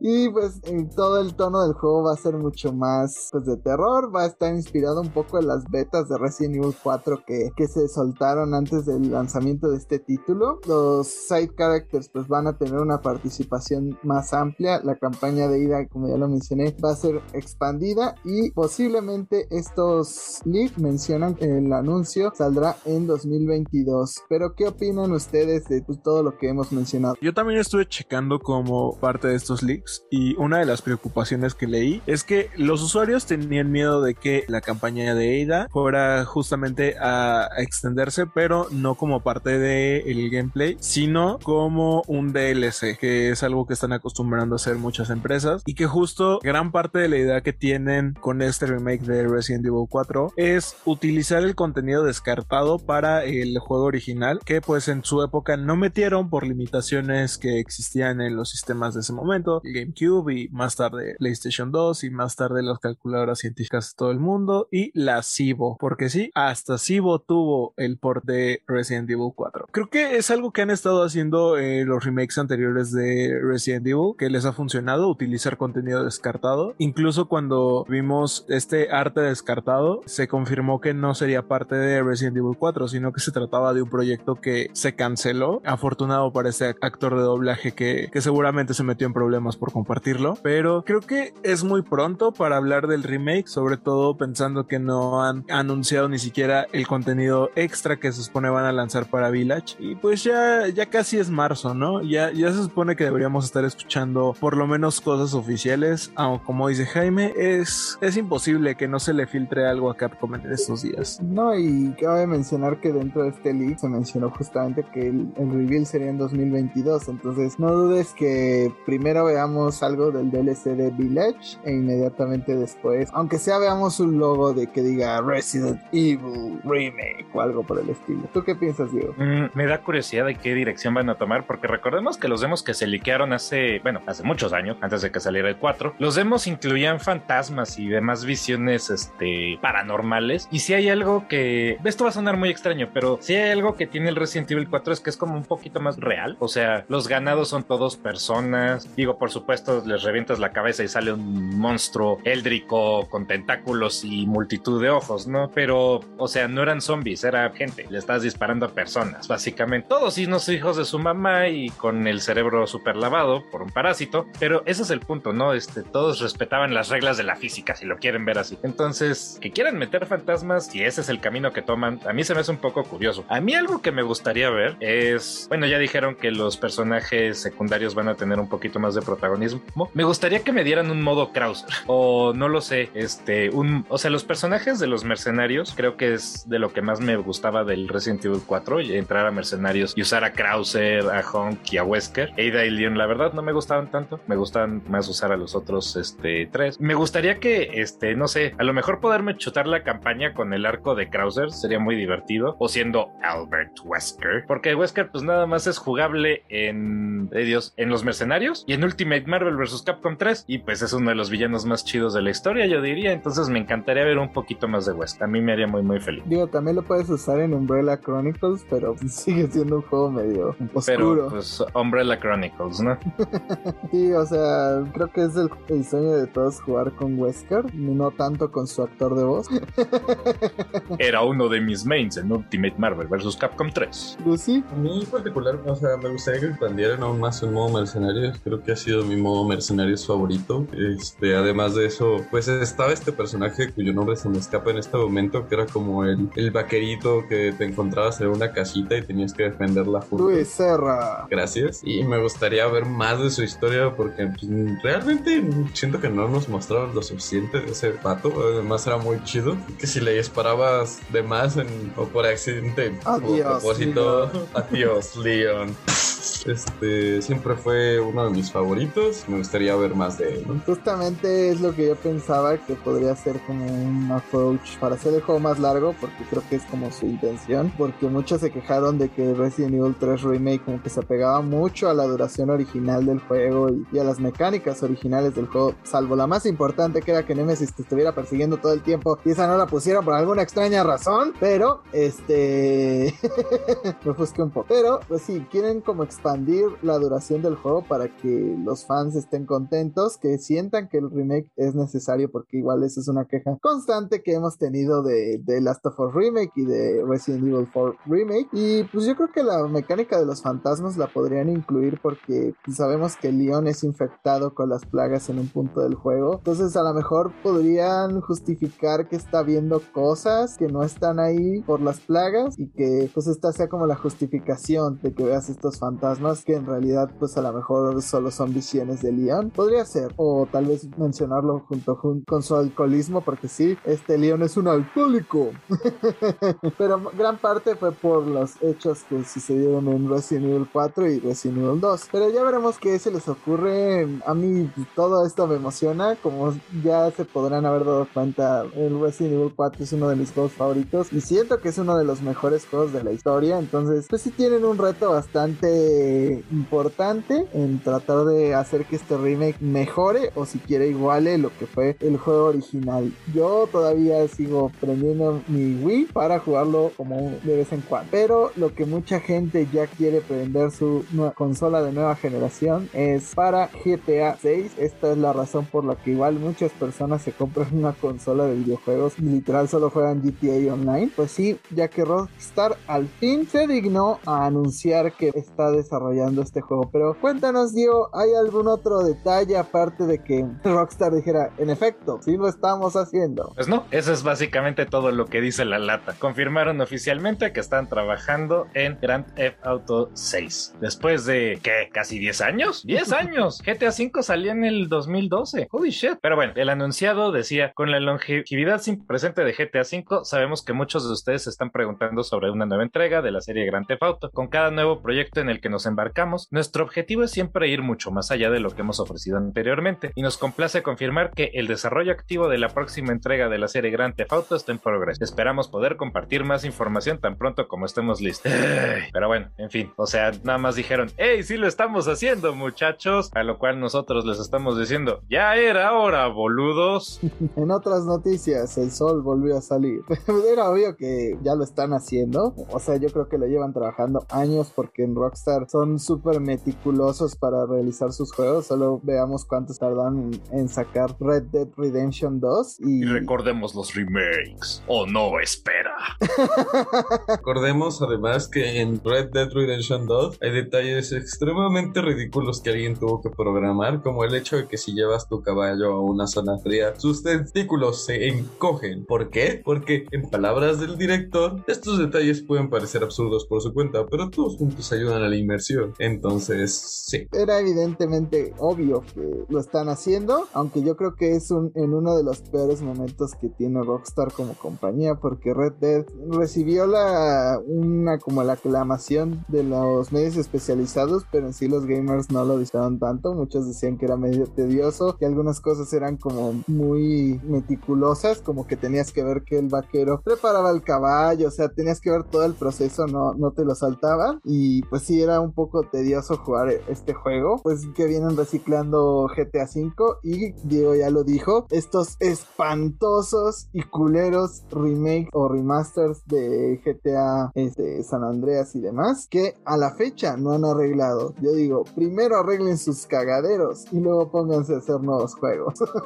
Pero el que hizo un cagadero fue Nintendo y es que ya mencionamos la semana pasada que estaba soltando strikes contra youtubers, pues ahora mandó una especie de email extraño donde se vanagloriaban de que amenazaron a un personaje que vendía su contenido de forma ilegal y pues más o menos mencionaban que van a tratar de meterlo a la cárcel por un periodo de 40 meses, le hace 3 años, entonces mm, prácticamente va a estar 3 años y medio en prisión y curiosamente este hacker que pues hacía su revenue con contenido de Nintendo se llama Gary Bowser, así que así es, Nintendo mandó a, Bowser a la cárcel por piratear sus juegos, pero ¿qué opinan ustedes al respecto? ¿Creen que Nintendo ahora sí se pasó un poco de mala leche? Cuéntenme. La cosa es que la distribución ilegal de videojuegos no deja de estar mal, ¿no? Pero una vez más, Nintendo, es que hay una imagen que me encanta, que está Nintendo y dice, no, distribuir juegos este, así gratis por internet es ilegal. Y, le contestan, entonces véndemelos. Y Nintendo nada más, mmm, dice no. Este, y pues sí, es que así son. Es como de, queremos que nos vendan juegos viejitos, por juegos de los cuales ya no se tiene acceso regularmente, como los Super Smash Bros. Melee, por ejemplo, ¿no? Y no, o sea, no, no estás, estás nada más quitando sin dar un método sencillo en el cual hacerlo legalmente, Nintendo. Y déjame decirte que eso es malo, estás metiendo la pata. Y pues, por supuesto, distribuir un, un email vanagloriándose de haber metido al vato a la cárcel sí es un poco manchado, es un poco cruel, es como de, jaja, somos los justicieros, a lo cual muchos estamos diciendo, no, no lo son. No se nos olvida que bajaste el canal de este cuate, aunque no había hecho un solo centavo del canal, este, en donde estaba tu música. Música que, por cierto, y como dije, no hay manera sencilla de escuchar, porque la música de Nintendo no está en Spotify, no está en Apple Music, no está en ningún lado. Los fans dicen, Nintendo, déjanos darte dinero. Nintendo, oblígame, perro. Y aparte de todo, siento que más que Nintendo está usando a estas personas como una cabeza en una pica eh, enfrente de un castillo, es como para cualquiera que se atreva a piratear mis cosas y venderlas, esto es lo que le va a suceder. Pero tú qué piensas al respecto, Lucy? Bueno, o sea, esta persona generó más de 65 millones de ingresos para su equipo de hacker llamado... Eso es mucho dinero.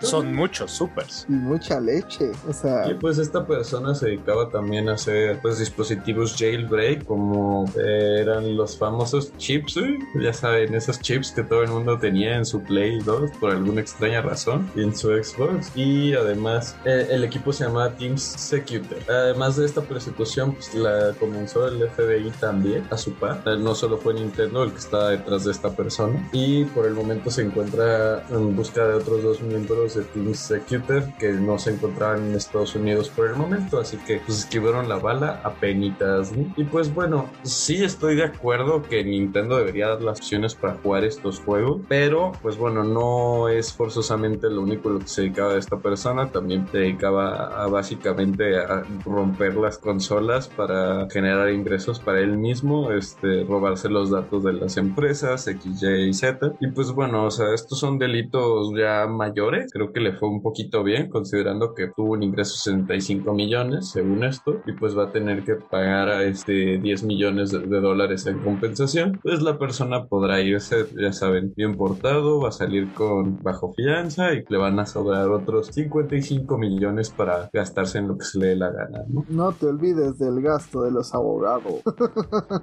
Por eso decía que 35 millones.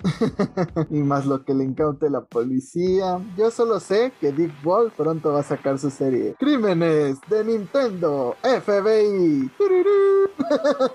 Algo así como, en la ciudad de Nueva York se cometen muchos crímenes en contra de la compañía japonesa Nintendo. Estos casos son conocidos por la Unidad de Crímenes Internacionales.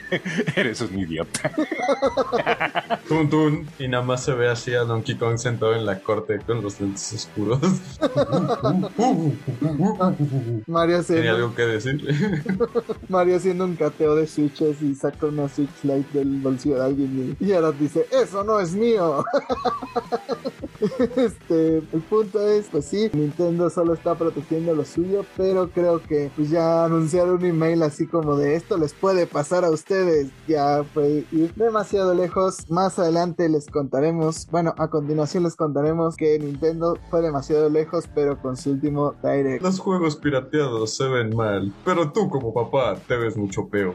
¿Qué le estás enseñando, tío? Y pues llevamos media hora hablando de Nintendo y del Direct que, que hicieron durante la semana y al fin ha llegado el momento de hablar al respecto. Y es que Nintendo anunció de un día para otro que iba a cambiar nuestras vidas. Así es, iba a caer un Nintendo Direct y la cosa pintaba para anuncios buenos, y, pero no sabíamos hasta cuándo. El primer anuncio fue mm, lo que me gusta llamar Fire Emblem Warriors Three Hopes, alias Arriba la Esperanza, abuelita, pero no lo es como cuando vi, o sea, yo debo de confesar que cuando vi los soldados, cuando oí la música de Three Houses, dije, a huevo, una secuela directa de Three Houses, y luego salió el logo de Warriors y dije, oh, la Cabe mencionar que pues este juego se ve mucho mejor que la mayoría de los juegos Warriors, digo, se ve más pulido al menos que el Age of Calamity, los personajes se ven un poco más trabajados por Intelligent Systems, digo un poco, se ve un poco mejor dentro de lo que pues un juego de Warriors se puede ver porque ya sabemos que estos juegos no entiendo por qué este, se ven como las nalgas en Nintendo Switch,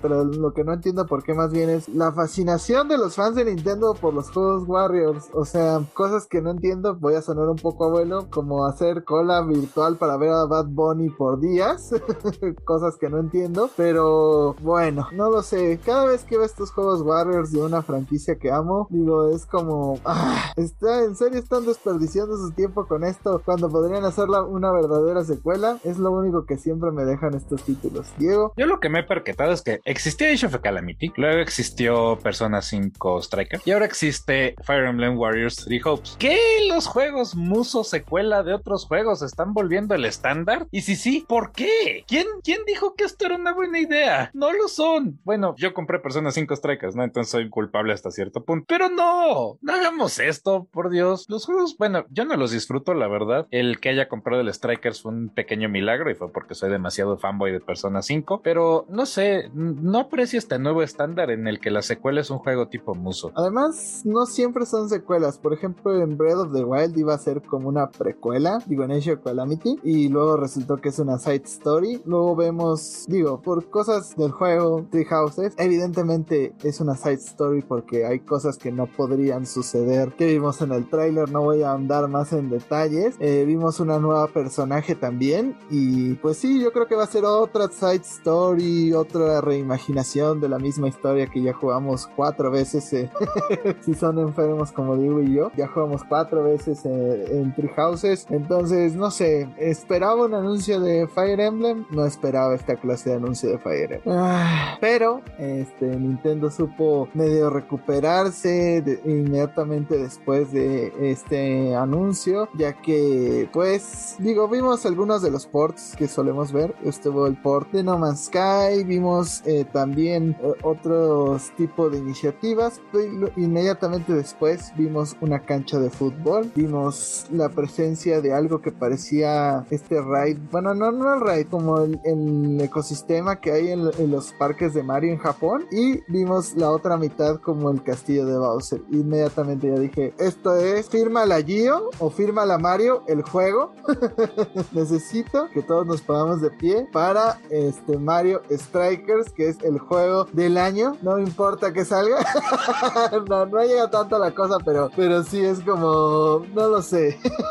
a mí me emociona muchísimo. Mario Strikers fue el primer juego de GameCube que tuve porque compré el GameCube muy tarde y pues yo solo puedo esperar los retos de los aficionados que viven la intensidad de Mario. Pero vimos gran parte de las nuevas mecánicas. Vas a poder utilizar una especie de armadura que condicione la velocidad, los stats y demás de tus equipos. Puedes jugar hasta de 8 jugadores en línea. Hay otros modos para hacer como partidos en clasificatorios con equipos ya establecidos. Y pues realmente a mí lo que me interesa es cuándo se van a armar las retas en Glitch Edition de Mario Strikers. Yo ya necesito ese juego. Anunciaron que su fecha de lanzamiento caerá en junio, o sea que no vamos a tener que esperar tanto para tener este título en, nuestras manos, pero no sé, específicamente sale el 10 de junio, pero ¿qué opinan ustedes de este lanzamiento, eh, Diego? Lo que yo opino de este lanzamiento es detalles y precio. Ahora, denme, denme este juego, inyectenlo ya en mis venas, háganlo gas para que pueda respirarlo.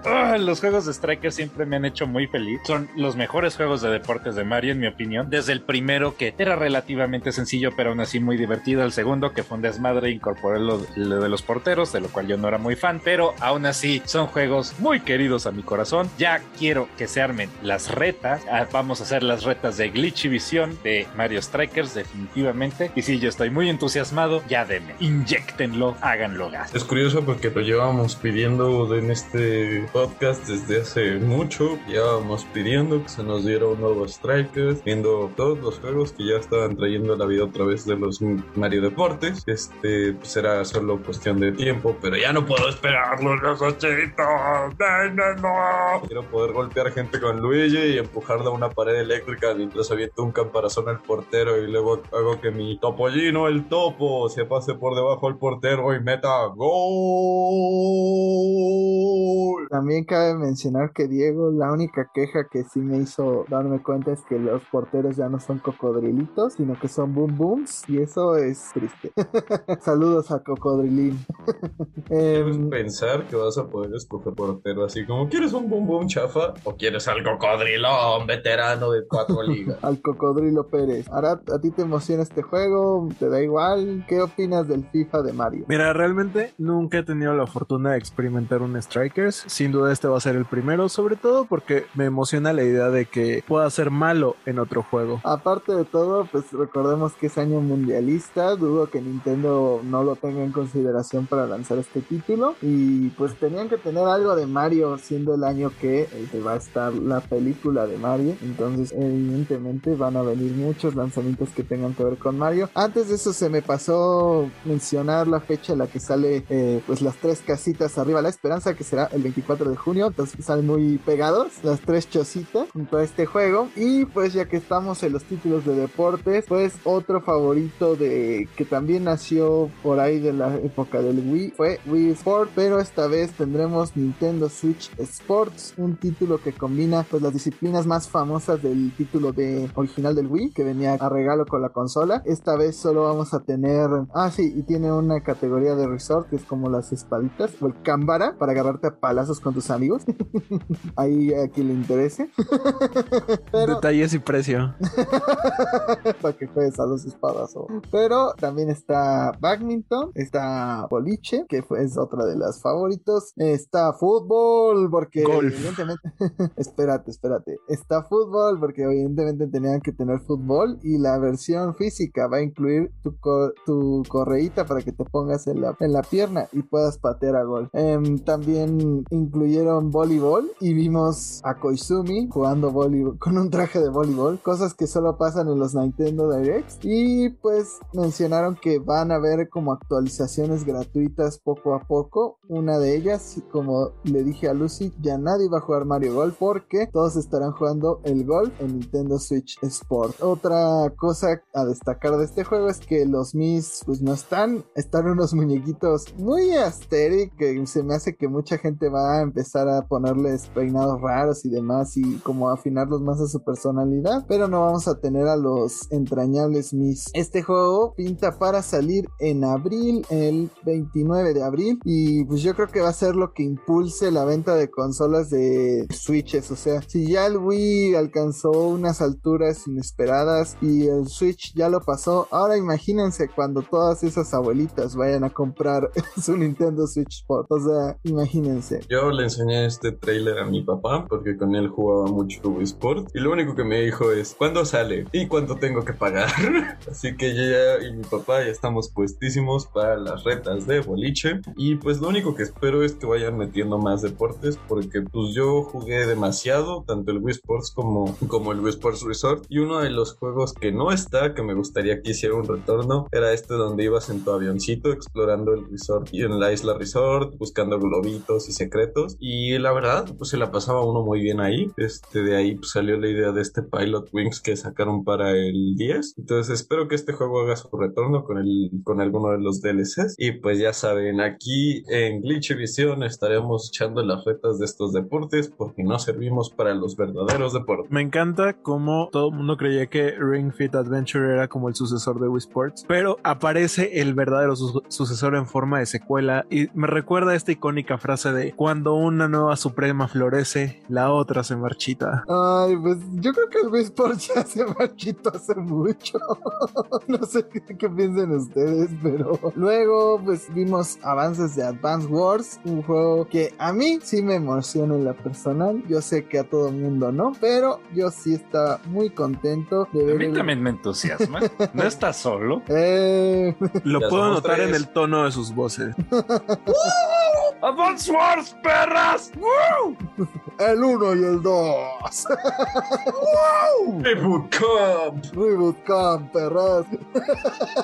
Ah, pero ya hablando en serio, pues estos juegos que son estilo Fire Emblem. Y ya que no vamos a tener Fire Emblem, pues bendito sea que está Advance Wars. Y pues revelaron dentro de las novedades de este juego que vas a poder crear tus mapas, lo cual le va a dar mucha eh, rejugabilidad al título. Que vas a tener actuaciones de voz. Aprende algo Pokémon. Y este, pues las animaciones se ven muy padres. Yo la verdad sí no puedo esperar para jugarlo porque ya lo esperaba en Navidad y no me lo dieron. Y ya dieron su fecha de lanzamiento que será el 8 de abril. Así que prepárense porque va a estar buena. Pues va a ser unos juegos tácticos bastante buenos. este, sé que no fue el anuncio que rompió el direct, pero sí fue emocionante para nosotros en específico. Algo que seguramente rompió muchos hogares y hizo feliz a mucha gente, pero en este podcast no hay un fan en específico de Splatoon, pues lanzaron un trailer de esta parte del juego que se llama Salmon Run, que pues, si has jugado las hordas de Gears, más o menos es eso, pero con salmones, es sobrevivir, sa- sacar los huevos del salmón, por muy raro que se escuchen, y colocarlos en una canasta, y sobreviviendo pues a los embates de todos estos enemigos que van llegando. Presentaron nuevos enemigos, uno parece como un juego de feria que va aventando pintura, se ven interesantes los conceptos, hay otro que deja como una estela donde va a caer y si no alcanzas a esquivar o si no llenas de tu pintura ese círculo a tiempo pues te aplasta el, y pues la verdad yo siento que como que Splatoon se está permitiendo ser más oscuro hasta los colores se ven todos ocres ya se ve un mundo ahora sí super post apocalíptico no como los primeros que era pues literal Y todas estas partes de, Japón. Entonces pues no sé. La verdad yo jugué Splatoon 2 un tiempo cuando estuvo gratis y pues el juego estaba padre. Yo creo que a la mejor y si le doy chance para pues ahí checar qué tal se pone sobre todo si le añaden mucho a la historia principal. Pero pues no dieron muchos más detalles de esta historia. Solo vimos que habrá una especie de Godzilla salmón que salga eh, al final de este modo Salmon Run. Y mencionaron que el juego saldrá por ahí del verano pero no sé si alguno de ustedes se va a unir a mi iniciativa y probar por primera vez Splatoon Después de haberme ineado a la Inkling mucho tiempo en Smash, hasta salieron los DLCs con mi hermoso Kazuya, definitivamente le quiero dar una oportunidad. Al 1, pues en el Switch no, como que no le dio, me, dio ganitas. Al 2 llegué muy tarde porque originalmente pues no tenía y no planeaba hacerme del online. En mi opinión, Splatoon era, pues era muy necesario que tuvieras en online para disfrutarlo por completo, ya que gran parte de su contenido se basa en este multiplayer. Y ahora que soy una perra de Nintendo otra vez y que pues estoy pagando en online, pues voy a darme la oportunidad de experimentar. Y pues este juego creo que, como dice Jaime, ya está sacando un poco más lo oscuro, eh, aunque pues esto lo vienen tratando desde, desde el 1, siempre ha tenido como este trasfondo un poco dark para los juegos de Nintendo. Ya sabemos que les gusta, pues desde Kirby tiene un lore bien macabrascas, ahí sí le pones a investigar, pero sí definitivamente salió mucho más al aire, ¿no? Me recuerda mucho como este easter egg glitch que pasaba en el Splatoon 1. Si te quedabas en el cuarto del jefe final un tiempo después de haberlo vencido, empezaban como estos sonidos bizarros de maquinaria y como que este alguien llorando casi casi. Y pues en Splatoon 2 había este otro easter egg donde pues, en cierto evento, si te pasabas cerca de una estatua un rato, podías escuchar como estos gritos de fantasma, más o menos. Entonces definitivamente me intriga. Creo que esto es este tipo de easter eggs como sin respuesta que solo te ponen como más dudas dentro del lore del juego. Me intrigan mucho y me dan ganas de experimentarlo aún más. Y pues parece ser que agarrar Square Enix como que ha agarrado muchas franquicias que sabe que solo van a funcionar en Switch y publicó eh, lo que sería Front Mission 1 y luego mencionó el 2. Eh, vendrá un remake de este juego táctico con mechas, me recordó mucho a 13 Sentinels y pues estos juegos fueron muy famosos en el PlayStation 1, en, en otras consolas, también en el Super Nintendo tuvieron una versión, este Square Enix le está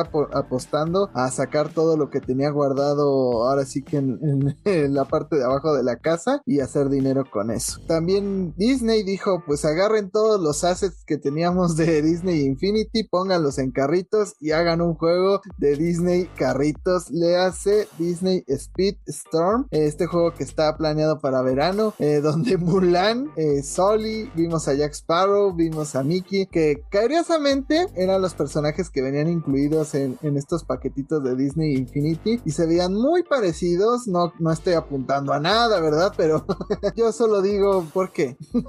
Porque no tenemos suficientes juegos kart ya. No está Chocobo Racing en nuestras vidas. Me ganaste el chiste. No hay manera en la cual Disney Carritos le pueda convertir al titán del género que es Chocobo Racing. Ni nadie, o sea, es el mejor juego de kart ever.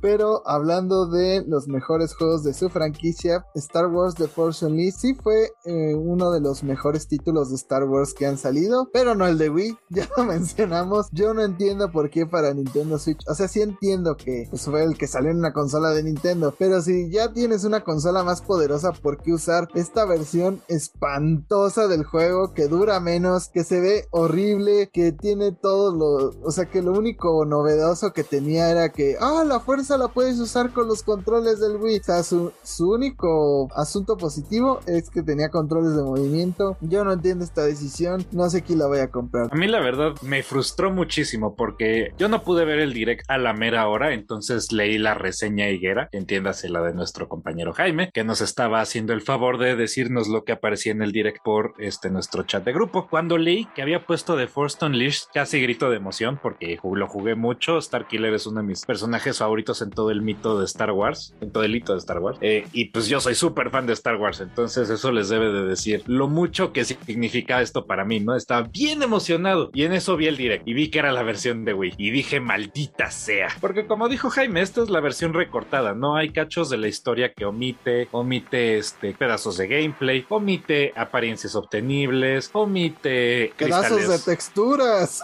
pedazos de texturas, omite que colores de sable de luz como el es el sable negro, que es como el más chido y lo omite. Entonces, sí, la verdad es, yo sé que debía haber sido un poco obvio, precisamente porque el Switch también tiene controles de movimiento, a pesar de que nadie los usa realmente. Ay, pero sí, me duele un poquito saber que esta es la versión que vamos a tener de regreso, considerando que la versión de PC, que es la, la versión chida, está mal porteada y, no es como muy prudente jugar eso. PlayStation, Xbox, la pelota está en su cancha. Sacar una versión decente de este juego. También me acordé que Star Killer salía en Soul Calibur.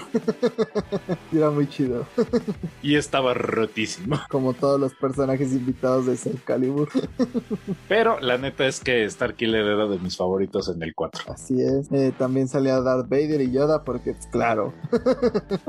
entre más juegos viejos, anunciaron la Assassin's Creed Edge Collection que ya habíamos mencionado en varios rumores. Pero lo importante, lo que movió a muchas personas, entre ellas a mí, fue que al fin presentaron este remaster de Chrono Cross de Radical Dreamers para el 17 de abril. Este juego, aparte de que va a estar mejor porteado que los horribles intentos que hicieron con Final Fantasy IX, que son espantosos, y otros juegos de PlayStation 1 que han porteado por parte de Square Enix, pues se ve mejor intentado al menos. Nunca van a llegar a los originales, pero se oyen muy bien. La emulación está bastante decente y pues aparte añaden contenido de la historia que no habíamos tenido en el juego original porque era exclusiva del Satellaview, este como DLC por satélite que solo tenían acceso los japoneses. No lo sé, yo me emocioné sinceramente porque nunca he podido jugar todo Chrono Cross. Ya jugué Chrono Trigger, solo quiero un más, sé que no es lo mismo. Yo solo digo cuando hacen Chrono Trigger cobardes, cuándo.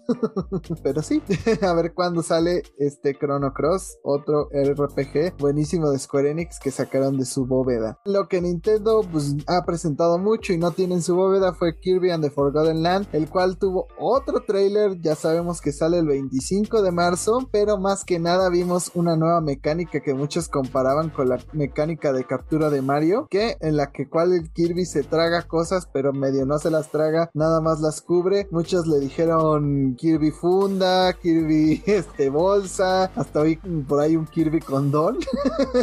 pero pues sí, Kirby en el primer pedazo del trailer se come un carro y pues solo como que lo cubre como estas cosas que evitan que tu carro se moje y pues sí, puedes controlar el auto que está tragándose a medias Kirby. También está una máquina de vendedora de Eh, vimos también una especie de ventilador, una lámpara y un boomerang.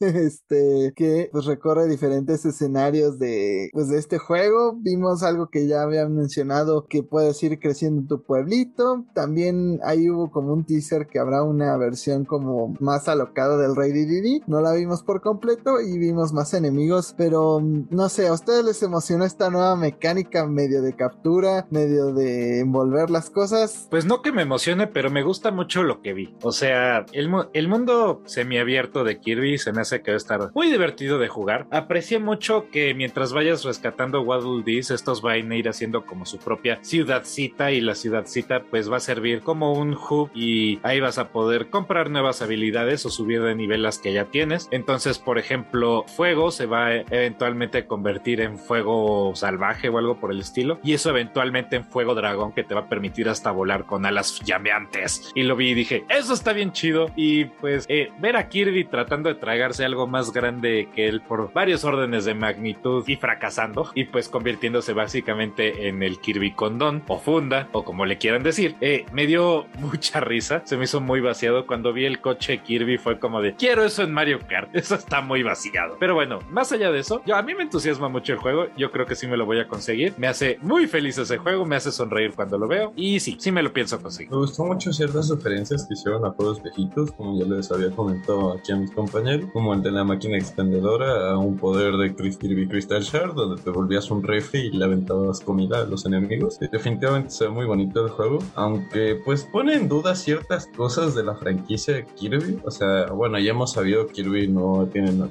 no es muy apegado a, a, ser tradicional, a seguir lo que siempre ha hecho. Pero pues bueno, recordemos que Kirby se ha tragado supernovas, entre otras cosas. Entonces, que no se pueda tragar un carrito, pues es algo raro, ¿no? O sea, me, agrada la mecánica, me agrada que sea algo distinto a, como le dijeron, a estos poderes de captura, que vas a poder tener ambos, tanto tu gorrito de superpoder como pues poder utilizar estos recursos en el ambiente para explorar más. Y pues está muy bonito eso, me pregunto. Solo el, el trailer donde se traga el carro a media, solo me hace preguntarme, ¿qué le pasa a los enemigos cuando se los traga Kirby? ¿A dónde van? Porque se tragó tres zorritos y, y me preocupa un poco, ¿no? O sea, ¿están vivos? ¿Están muertos? ¿Están flotando dentro de un subespacio dentro de Kirby? No lo sé, cosas que uno se pone a ¿Te acuerdas cuando enviaban perros al espacio y nunca volvían? Algo así les pasó. Ahora tú cuéntanos, ¿te emociona este juego? ¿Quieres jugarlo? ¿Lo comprarías? ¿O no te llaman la atención, Kirby? Mira, desde que salió y dije, esto es un port de, de Last of Us, sabía que lo iba a comprar. Aunque al final de cuentas no es un port de Last of Us, es de Last of Kirby. La verdad me gustó mucho lo que vi en el tráiler. Me gustó el Kirby Funda. Sí, la verdad me gustó bastante lo que vi. O sea, creo que tiene, que será? Desde el Nintendo 10 que no toco un título de Kirby, entonces pues será interesante regresar. Regresar y tener la experiencia. Yo casi que nunca he comprado un Kirby o he jugado más de un ratito y pues la verdad sí pienso ver qué tal está y si está muy bueno conseguírmelo porque si es se ve muy interesante y pues sí, todos vamos a andar fundeando a Kirby. y oficialmente Lucy dijo que Kirby se comió a Velanova. Yo solo lo dejo ahí. Otra mascota que emocionó a muchos fue Clonoa en su regreso a una consola de Nintendo y a las consolas en general. este, recordemos que ya hubo una especie de remake para Wii del primer juego, pero este se ve aún mejor y también incluirá el segundo título de la franquicia. Pues Lucy, cuéntanos de Clonoa. y di ¡Shahai! ¡Shahai! Así es, Clonoa al fin regresa y no, no en forma de ficha. Este, esta franquicia siempre ha tenido un lugar muy especial en mi corazón. Fue uno de estos títulos que de Game Boy que no sé sé de dónde salió, no sé cómo llegó a mí, solo recuerdo que pasé horas y horas tratando de pasar el maldito juego y realmente no recuerdo haberlo terminado. Sin embargo, lo amaba con todo mi ser y pues este remake parece que trae a ambos Clonoas con él, así que al fin podré experimentar Clonoa 2 y pues yo les recomiendo mucho, este es un plataformer que juega mucho con la mecánica de... Es un poco raro porque la mecánica es que inflas a tus enemigos y los usas como armas, como globitos, entonces puedes traer un globito, puedes hacer a globito a tu enemigo y usarlo como para saltar más alto y luego la avientas hacia abajo para saltar más alto y hay distintos tipos, tiene otros niveles donde vas así como en una tabla de snowboard tienes que ir consiguiendo más puntos agarrando cristalitos. O sea, el, juego es bastante interesante, la historia siempre se me hizo muy, muy curiosa y pues yo solo les puedo recomendar si les gustan los plataformeros, quieren variarle un poco y quieren darle una oportunidad a esta gran mascota que hace ¡Falla! Yo les diría que compren Clonoa. Pero ustedes qué opinan? ¿Le darán una oportunidad? ¿Ya han jugado Clonoa? ¿Lo conocían antes de este anuncio? Probablemente sí, porque ya lo había dicho en este podcast, pero diga. Ya conocía Clonoa, ya había jugado Clonoa y me da mucho gusto ver el regreso de Clonoa. Bienvenido seas Clonoa. Yo estaba platicando con Arad sobre este juego. Él me preguntó que si debería comprarlo y ya le dije, también va a salir en Play 4. Seguramente va a estar más barato que la versión de Switch. Se va a ver mejor.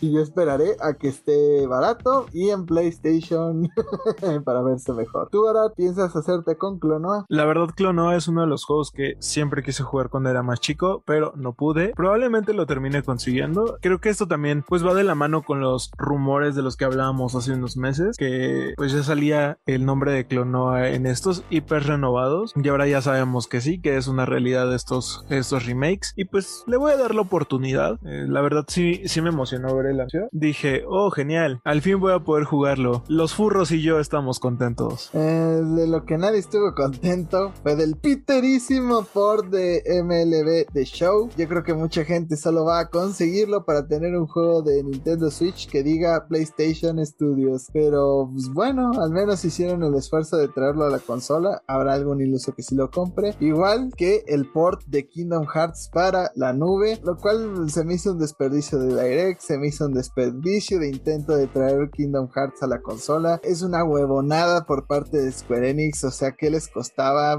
O sea, si The Witcher cabe en Nintendo Switch, me dices que este Kingdom Hearts 3 no cabe en Nintendo Switch, otros juegos de Play 2 tampoco, entonces es una mentada de madre para los nintenderos. Ya se sabe que esta versión ni siquiera corre bien. Square Enix está cobrando una millonada por el juego y aparte dijeron así de, lo puedes comprar por separado y conociendo a Square Enix, esa compra por separado te va a salir más caro que comprar todo el maldito paquete. No sé qué opinan ustedes de esta huevonada de Square Enix y pues, las cloud versions en general. No me gusta, me gusta tener tu propio juego, me gusta poder jugar tu propio juego y cuando tu juego generalmente está en tu consola corre bastante mejor. Digo, tiene que ver con la optimización de cada quien, ¿no? Pero sí, no, no me agrada la idea de las cloud versions y aparte, aparentemente para poder jugar esta cloud version tenías que pagar un montón y el juego ni siquiera está tan chido. Entonces, bueno, ni está tan chido y no corre chido. Entonces, puras fallas ahí. Sí. Mira, a mí, aparte de no agradarme las Cloud Version, no me agrada Kingdom Hearts. Este, y sí, o sea, es carísimo. Recuerdo que la, la vez que revisé, pues cuestan 50 dólares cada una de estos, uno de estos ports por separado. O sea, el paquete en general creo que cuesta que unos 60, 70, un poquito más, pero sí, cada juego estaba alrededor de los 50 dólares y dije, ah, su madre, ¿quién cogió? La verdad es que sí es muy caro para juegos de PlayStation 2, sobre todo juegos mal optimizados. Y eso lo digo, mejor vayan a hacer el super o si tienen un PlayStation 4, pues compren la versión de 600 pesos de, con todos los juegos. Eh, es mucho mejor. Otro juego medio viejo que salió para Nintendo Switch, pero que para muchos es una obra maestra, fue Portal, el cual tendrá una versión que incluye el 1 y el 2 y saldrá pues en la segunda mitad del 2022 este aclamado título de. Lucy, cuéntanos, ¿piensas comprarlo? Aunque sea por la versión portátil. Así es, Jaime. Voy a comprar estos juegos por tercera vez, porque lo tuve en Xbox originalmente, luego en Steam y ahora los voy a agregar a mi Switch, porque soy una recuerdo, no sé, hace no hace mucho, diría que hace unos cuatro meses, que me metí a la tienda online a buscar así como, oh, debe estar Portal, es un clásico, es un excelente juego, seguro ya está en Switch y no estaba. Y esto llenó un vacío en mi corazón que no sabía que tenía. Así que si no han experimentado estos juegos o son como yo, extremados fans que lo quieren volver a experimentar, pues bueno, esta es una excelente forma de hacerlo en el Switch. Para el que no sepa, pues Portal es un juego pseudo plataformero donde tienes que ir usando dos portales que pues uno te lleva al otro para resolver este pues, ciertos puzzles y tiene una historia de trasfondo muy buena. El uno pues, es algo corto, bastante entretenido, el dos profundiza bastante el juego. Van a amar los diálogos, los enemigos, el humor. ¿Qué les puedo decir? Este es un excelente juego y solo me hace preguntar ¿por qué Valve dejó de hacer juegos? Porque ya ganan mucho dinero solo vendiéndolos. No lo sé, Lucy. Yo, yo me tardé en el tutorial de Splitgate tratando de hacer los portales. No creo que este juego sea para mí. Juego que sí es para mí y fue para América fue Live Alive, este videojuego que solo había sido vendido en Japón. Es un RPG donde vives diferentes historias de personajes muy distintos. Mencionaban un ninja, un tipo en el futuro, un cavernícola que literal pues su parte de la historia ni siquiera tiene diálogos, un maestro de karate, o sea, son historias completamente alejadas una de la otra, pero pues Square Enix hizo este esfuerzo de hacer como un remake estilo Octopath Traveler, estilo lo que quieren hacer con Dragon Quest 3 y pues a mí me llamó mucho la atención este título porque pues, se ve uno de estos RPGs en los cuales pues tomas diferentes personajes, varias historias y las vas avanzando. Y yo sí lo quiero jugar, al parecer sí va a haber versión física en nuestro lado del charco por parte de Nintendo, entonces puras buenas noticias al respecto de Live y yo exijo un remake de Chrono Trigger que se vea como Octopath Traveler. Hágalo, maldito cobarde. Va a salir el 22 de julio y pues sé que probablemente otra vez sea el único que le interese este tipo de cosas, pero no tenía que decir. Otro juego que llamó la atención fue Taiko no Tatsujin Reading Festival, el cual pues son estos famosos tamborcitos los cuales vas golpeando al ritmo de las canciones. Lo interesante es que va a tener canciones como el opening de Demon Slayer o, y otras cosas como el tema de Zelda y pues yo solo digo, exporten los malditos tamborcitos, quiero jugarlo como se debe con los tamborcitos. Se llama Tatsu y es un instrumento tradicional japonés. Importan esas madres. Otra cosa importante, yo creo que ya les dio hueva sacar más juegos, así que dijeron, vamos a hacer un live service, todo el mundo lo está haciendo y si pagas la suscripción vas a tener acceso a más de 500 canciones. Cabe mencionar que estos juegos muchas veces tienen pues canciones de anime. Eh, Perdón, se llama Taiko el sí, creo. sí, o sea, el juego se llama Taiko no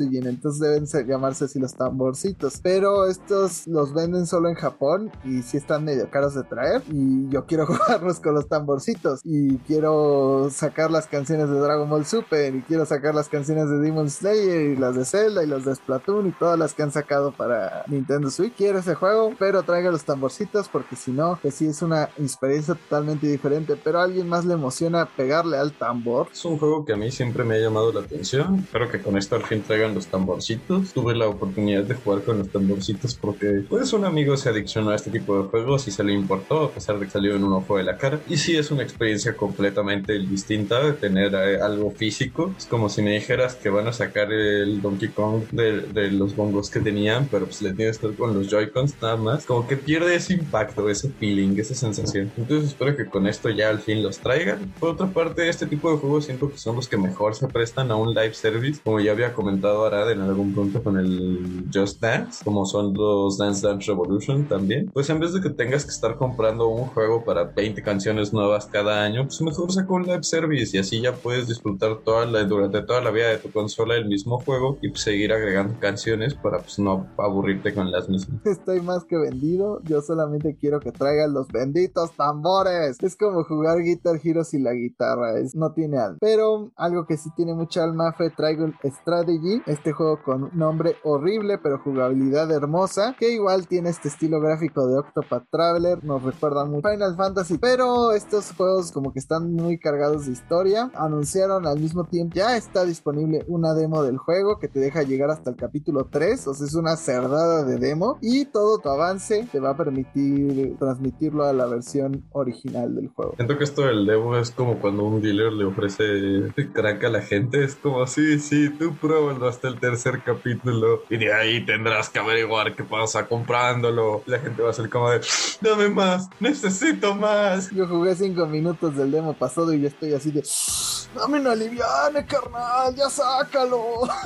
Está hermosa esa cochinada. Yo ya la necesito, la requiero en mi vida. Es de esos juegos mágicos que siento que me voy a obsesionar. Quiero ya. Otro juego que obsesiona mucho fue Cuphead The Delicious Last Course, presentando a José Luis Sánchez Solá, alias Chelis, el personaje, más bien conocida como Chalis, pero tenía que ser ese chiste malo. Eh, vas, a poder, Uh. vas a poder usar al Chelis en este videojuego y enfrentar diferentes jefes. Yo lo que quiero es, a ver, MDA, deja de sacar mamadas para jugar en Tesla Cuphead y dime cuándo va a salir la maldita versión física. Tú dijiste que cuando saliera el DLC iban a anunciarla y yo la he estado buscando y no la encuentro. Ahora Cállate y compré el maldito juego. no quiero. Hasta que me den mi plástico, lo voy a comprar. Ya me esperé tanto como para que no me lo den. Jaime, no te lo van a dar en físico. Compra el maldito juego. Dámelo.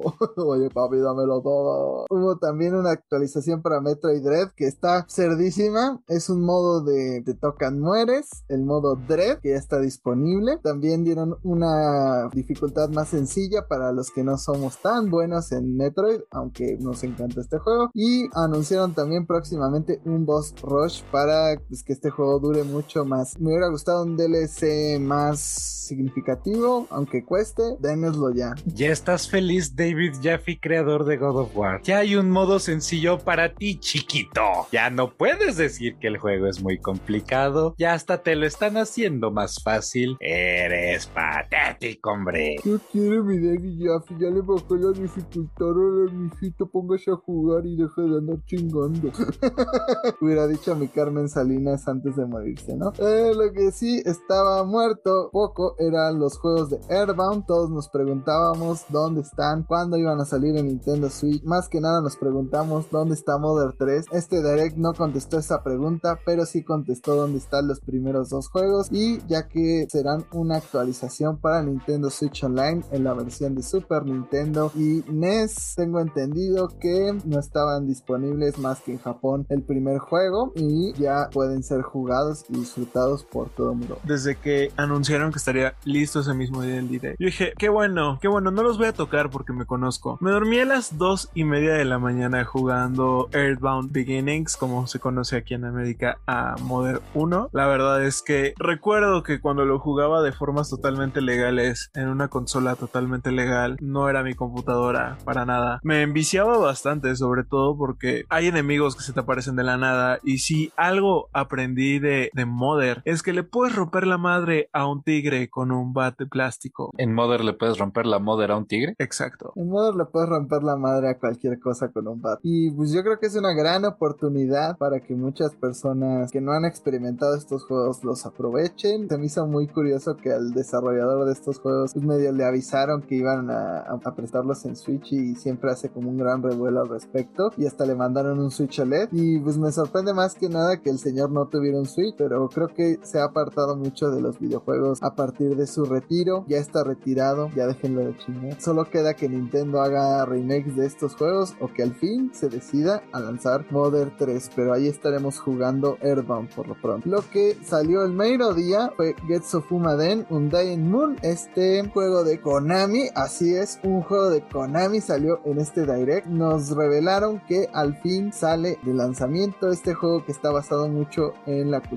japonesa y en las leyendas de antaño y sobre todo pues en estas ilustraciones con tinta china. Más que nada pues ya había habido un videojuego para NES con este título. Esto es una especie de remake pero le pusieron la particularidad que se convirtió en un roguelike. Así es cada vez que mueres vuelves a aparecer en el mismo punto y yo dije puta madre justamente cuando estoy rearmando mi vida para dejar la adicción a los roguelikes esto ya estaba saliendo de la droga y me ponen otro que ya de por sí se me antojaba jugar este juego Este se ve chulísimo. Probablemente la dificultad va a estar un poco alta, pero yo siempre estoy dispuesto a un red. No sé, o sea, yo vi la jugabilidad y sí estaba como de wow, ¿qué estoy viendo? Como que quiero jugar esto, como right now, denme. Pero sí, está. eh, con todo y que es Konami, es- eso sería como mi único obstáculo en comprarme el juego, en que en general me rehuso a comprarle a Konami. Pero el juego se ve tan bien que a chance y lo hago. Hicieron un pequeño reel de videojuegos que van a llegar, Kimetsu no Yaiba, que parece que nunca va a llegar a Switch, Lego Bros, que parece una especie de juego side de Lego, Two Point Campus, que es como hacer tu escuela con diferentes pues, habilidades, puedes hacerle una escuela de magia hasta si quieres. Y al fin llegó el, uno de los anuncios grandes del Direct. Dijeron Mario Kart, yo dije no puede ser, predicción de Mario Kart 9 se va a cumplir, pero no, más bien fue un DLC que debió llegar hace años, pero al fin llegó el DLC de Mario Kart 8 Deluxe, la cual incluirá pues un pase de temporada, por así decirlo, que eh, maneja 48 pistas clásicas de todos los videojuegos de Mario Kart. Una verdadera cerdada. Esto incluye hasta el juego móvil de Mario Kart Tour, esta pista basada como Tokio. Y dentro de los detalles es que van a ir saliendo pistas paulatinamente. Primero iba a salir esta pista de Tokio junto con otras dos que no recuerdo ahorita en este momento. Por 24 dólares puedes acceder a todo esto, pero el, verdadero anuncio fue que te iban a regalar estas pistas y cuentas con el Nintendo Switch Expansion Pack. Al fin todos los que criticamos este servicio, pues nos regresamos arrastrándonos ese capítulo de Los Simpsons donde ponen la puerta del señor Burns que le dice, ah, regresa arrastrándose. pues así regresaré al Expansion Pack para jugar estas pistas. La verdad me sorprendió bastante que fuera un DLC y no un juego nuevo, sobre todo porque pues ya tiene sus años esta edición. Parece que dos personas que fueron las únicas en comprar un Wii U tendrán que comprar este Mario Kart para Nintendo Switch. No quiero decir quiénes son, pero la verdad sí me emocionó bastante. Creo que si no es para jugar contigo, no toco el Mario Kart. Y sí, me llamó la atención que fueran a incluir contenido de juego para celulares, Mario, Mario Kart Tour. Pero aquí lo importante es, ¿agregarán personajes? ¿Estará Pikachu ahí? ¿Estará el Kirby que se comió el coche? Esa es la pregunta más importante. ¿Estará un Chocobo? Uf, ya. Si trae el Chocobo, ¿dónde está? Les pago los 24 dólares, aunque ya lo tenga. Me vale verga. Obviamente, ni con este DLC van a alcanzar la maravillosidad que es Chocobo Racing, pero, digo Chocobo GP, pero es un gran intento. Diego. A mí lo que me encanta es que todos los leakers y los rumores eran como de, oh por Dios, por fin van a anunciar Mario Kart 9. Después de tantos años y de, de desarrollo y perfeccionar el juego, lo van a anunciar pronto y vamos a tener por fin una nueva entrada en Mario Kart. Y Nintendo, el de la vida real, fue como de, ahí les van 48 pistas nuevas para el que ya existe, hijos de su... Entonces sí, eso es en donde nos encontramos ahora. La verdad es que a mí no me molesta, digo, cuando vi que pensaban meter Choco Mountain del juego de 64 yo me emocioné porque pues el del 64 yo lo amo y lo adoro con toda mi alma. Si hay algo que me gustaría que hicieran es meter más Rainbow Roads. Por ejemplo, el- recuerdo que el Rainbow Road del Mario Kart para el DS no lo jugué demasiado, pero me acuerdo que esa pista era épica y hasta podías bajar a una luna o un asteroide o algo por el estilo. Y dije, yo quiero jugar más en esa pista. Entonces me gustaría que ese fuera uno de los remasterizados. Pues habrá que ver, eh, yo siento que van a tratar de variarlo mucho. Y pues como modelo de negocio a Nintendo le sale todo bien porque pues evidentemente no iban a sacar el Mario Kart 9 para no canibalizar las ventas cerdísimas que ya de por tiene el 8 Deluxe y aparte de todo le están dando un valor extra al expansion pack como servicio para los clientes. Entonces siento que esto pues sí le da algo de valor. Digo todavía falta que añadan juegos que valgan la pena de los de 64 porque siento que todavía sigue medio vacío este servicio pero pues, mientras le vayan añadiendo DLCs y nuevas cosas ventajas de tener este servicio pues creo que se va a hacer más competitivo y más atractivo para los diferentes clientes que tenga Nintendo porque mucha gente dice ay pues si yo no compré Mario Kart y no compré Animal Crossing pues de qué me sirve tener el expansion pack y es como de güey tienes un Nintendo Switch y no tienes ni Mario Kart ni Animal Crossing. Quién eres digo sé que los indios no lo tienen pero ellos al menos compraron el de Wii U. Y ya al final tuvimos el anuncio el One Thing More yo esperaba fuera Zelda. Lamentablemente ni siquiera tuvimos al buen Aonuma para decirnos ahorita no jóvenes ni un solo anuncio relacionado a Zelda. Yo espero en el E3 tengamos algo porque oh Dios vimos al fin unas imágenes referentes a Xenoblade Chronicles 3 la siguiente iteración en esta saga que yo no entiendo a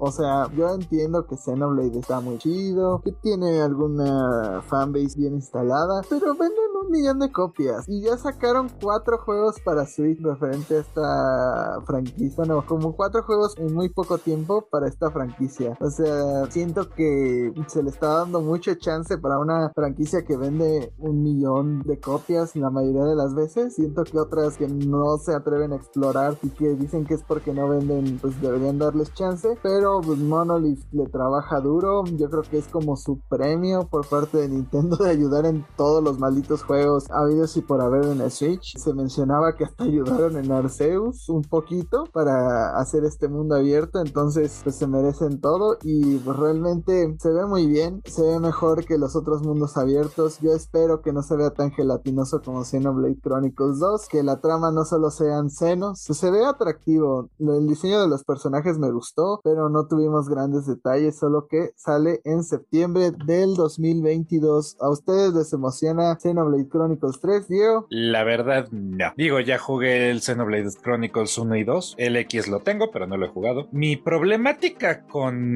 los Xenoblade es la jugabilidad. Ambos Xenoblades empiezan súper lentos, sobre todo el 2. El 2 se pone bueno, creo que hasta la hora 10 o una cosa así, en donde ya por fin te permiten. Arde, ¿no? O sea, sí, yo me acuerdo que cuando estaba jugando, sí estaba como, ya, por favor, Dios mío. El sistema de combate a lo MMORPG tampoco es como enteramente lo mío, puede llegar a ser como un poco complejo y un poco lento, pero estoy completamente de acuerdo contigo. El diseño de personajes me gustó mucho, creo que es, es, es bastante interesante, aunque pude notar que las villanas, las dos que usaban máscaras, se parecían mucho a personajes que habían salido ya en Xenoblades anteriores. La de blanco se llama Nia, me parece, sale en Xenoblade Chronicles 2 y dije, ¿eso es Nia? Se parece mucho a Nia. ¿Qué está pasando aquí? El punto es que si hacen cambios al gameplay, sobre todo al sistema de combate, yo estoy, para hacerlo un poquito más activo de preferencia, yo estoy más que dispuesto a jugar porque eh, las historias son fantásticas y eh, los mundos también, a pesar de que mantuvieron la horrenda actuación de voz inglesa, británica, que la, pues la verdad, nada de disrespect para nuestros amigos británicos, pero creo que sus actores de voz no son como muy buenos, a pesar de que sus actores live action sí lo son. Y sí, el juego se ve muy padre, los diseños están padres, tengo que ver más game, porque si no, yo creo que con todo y todo me lo voy a saltar. Un Xenoblade, yay. No es 6. Mm, a mí nos está yendo bien a la franquicia. Bien, gracias, Monolith. Gracias por patearme. Digo, el resto de Direct, miren el corazón de amor. Algo tenía que patearme la autoestima, ¿no? Eh, el juego se ve muy bonito y sí le quiero dar una oportunidad, pero efectivamente sí sufrí un poco, como dice Diego, con el Xenoblade 2. Me acuerdo que me lo prestaron, lo empecé, jugué como dos horas, me desesperé y se lo regresé a mi amigo. Porque como mira, tengo más otras cosas que jugar, no tengo tiempo para meterle 20 horas antes de que se ponga divertido. Pero si se llega a parecer un poco más al Xenoblade Chronicles X, que ese me atrapó con su historia, con su gameplay, con su todo, y yo solo pido, por favor, Monolith, dame un port, déjame volverlo a jugar. Lo único que te pido es le voy a dar un oportunidad. Eh, creo que también Nintendo tiene que entender que Xenoblade no es como para cerrar un direct. O sea,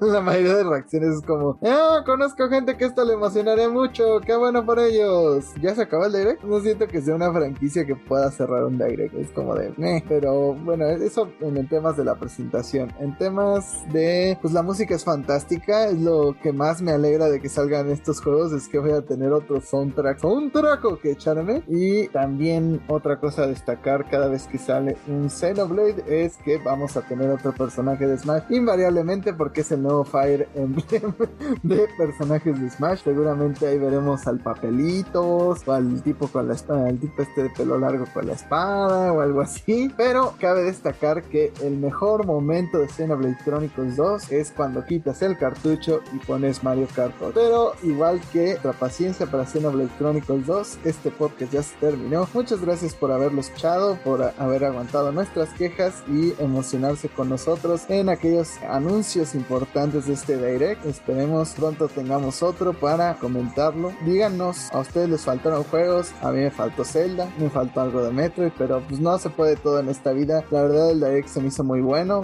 También díganos qué les pareció. A mí me pueden encontrar como Lucas en Twitter y como el hecho 7 en Instagram. Ahí los espero para que me cuenten qué Shinies han conseguido en Legends Arceus o me hagan recomendaciones de qué Shiny contea. A mí me encuentran tanto en Twitter como en Instagram como el de García. Díganme cuál es su arma favorita en Bloodborne y o en Dark Souls. A mí me interesa saber. Ahí me encuentran en todas las redes sociales como MyLifeAzarat. Por todas las redes sociales me refiero a Twitter, Instagram y también TikTok. Ayúdenme a volverme un TikToker famoso. Ahí me pueden decir si quieren que mis NFTs de Mother y Animal Crossing sean distribuidos a través de su plataforma favorita. Incluso podría ser algunos de alguna telenovela que esté en Blim. Estás hablando de la que no podía amar, ¿verdad? Claramente, Ana Brenda Contreras debería salir también en un remake de Silent Hill. ¿Por qué no? Ahí me pueden encontrar como Jaime Higuera en Facebook, como arroba bajo en Twitter, como Jaime Higuera 100 en Instagram. Así es, cambio de usuario cada maldita vez. Y a mí díganme qué juego pondrían una vez que quiten Xenoblade Chronicles 2. Me interesa su respuesta.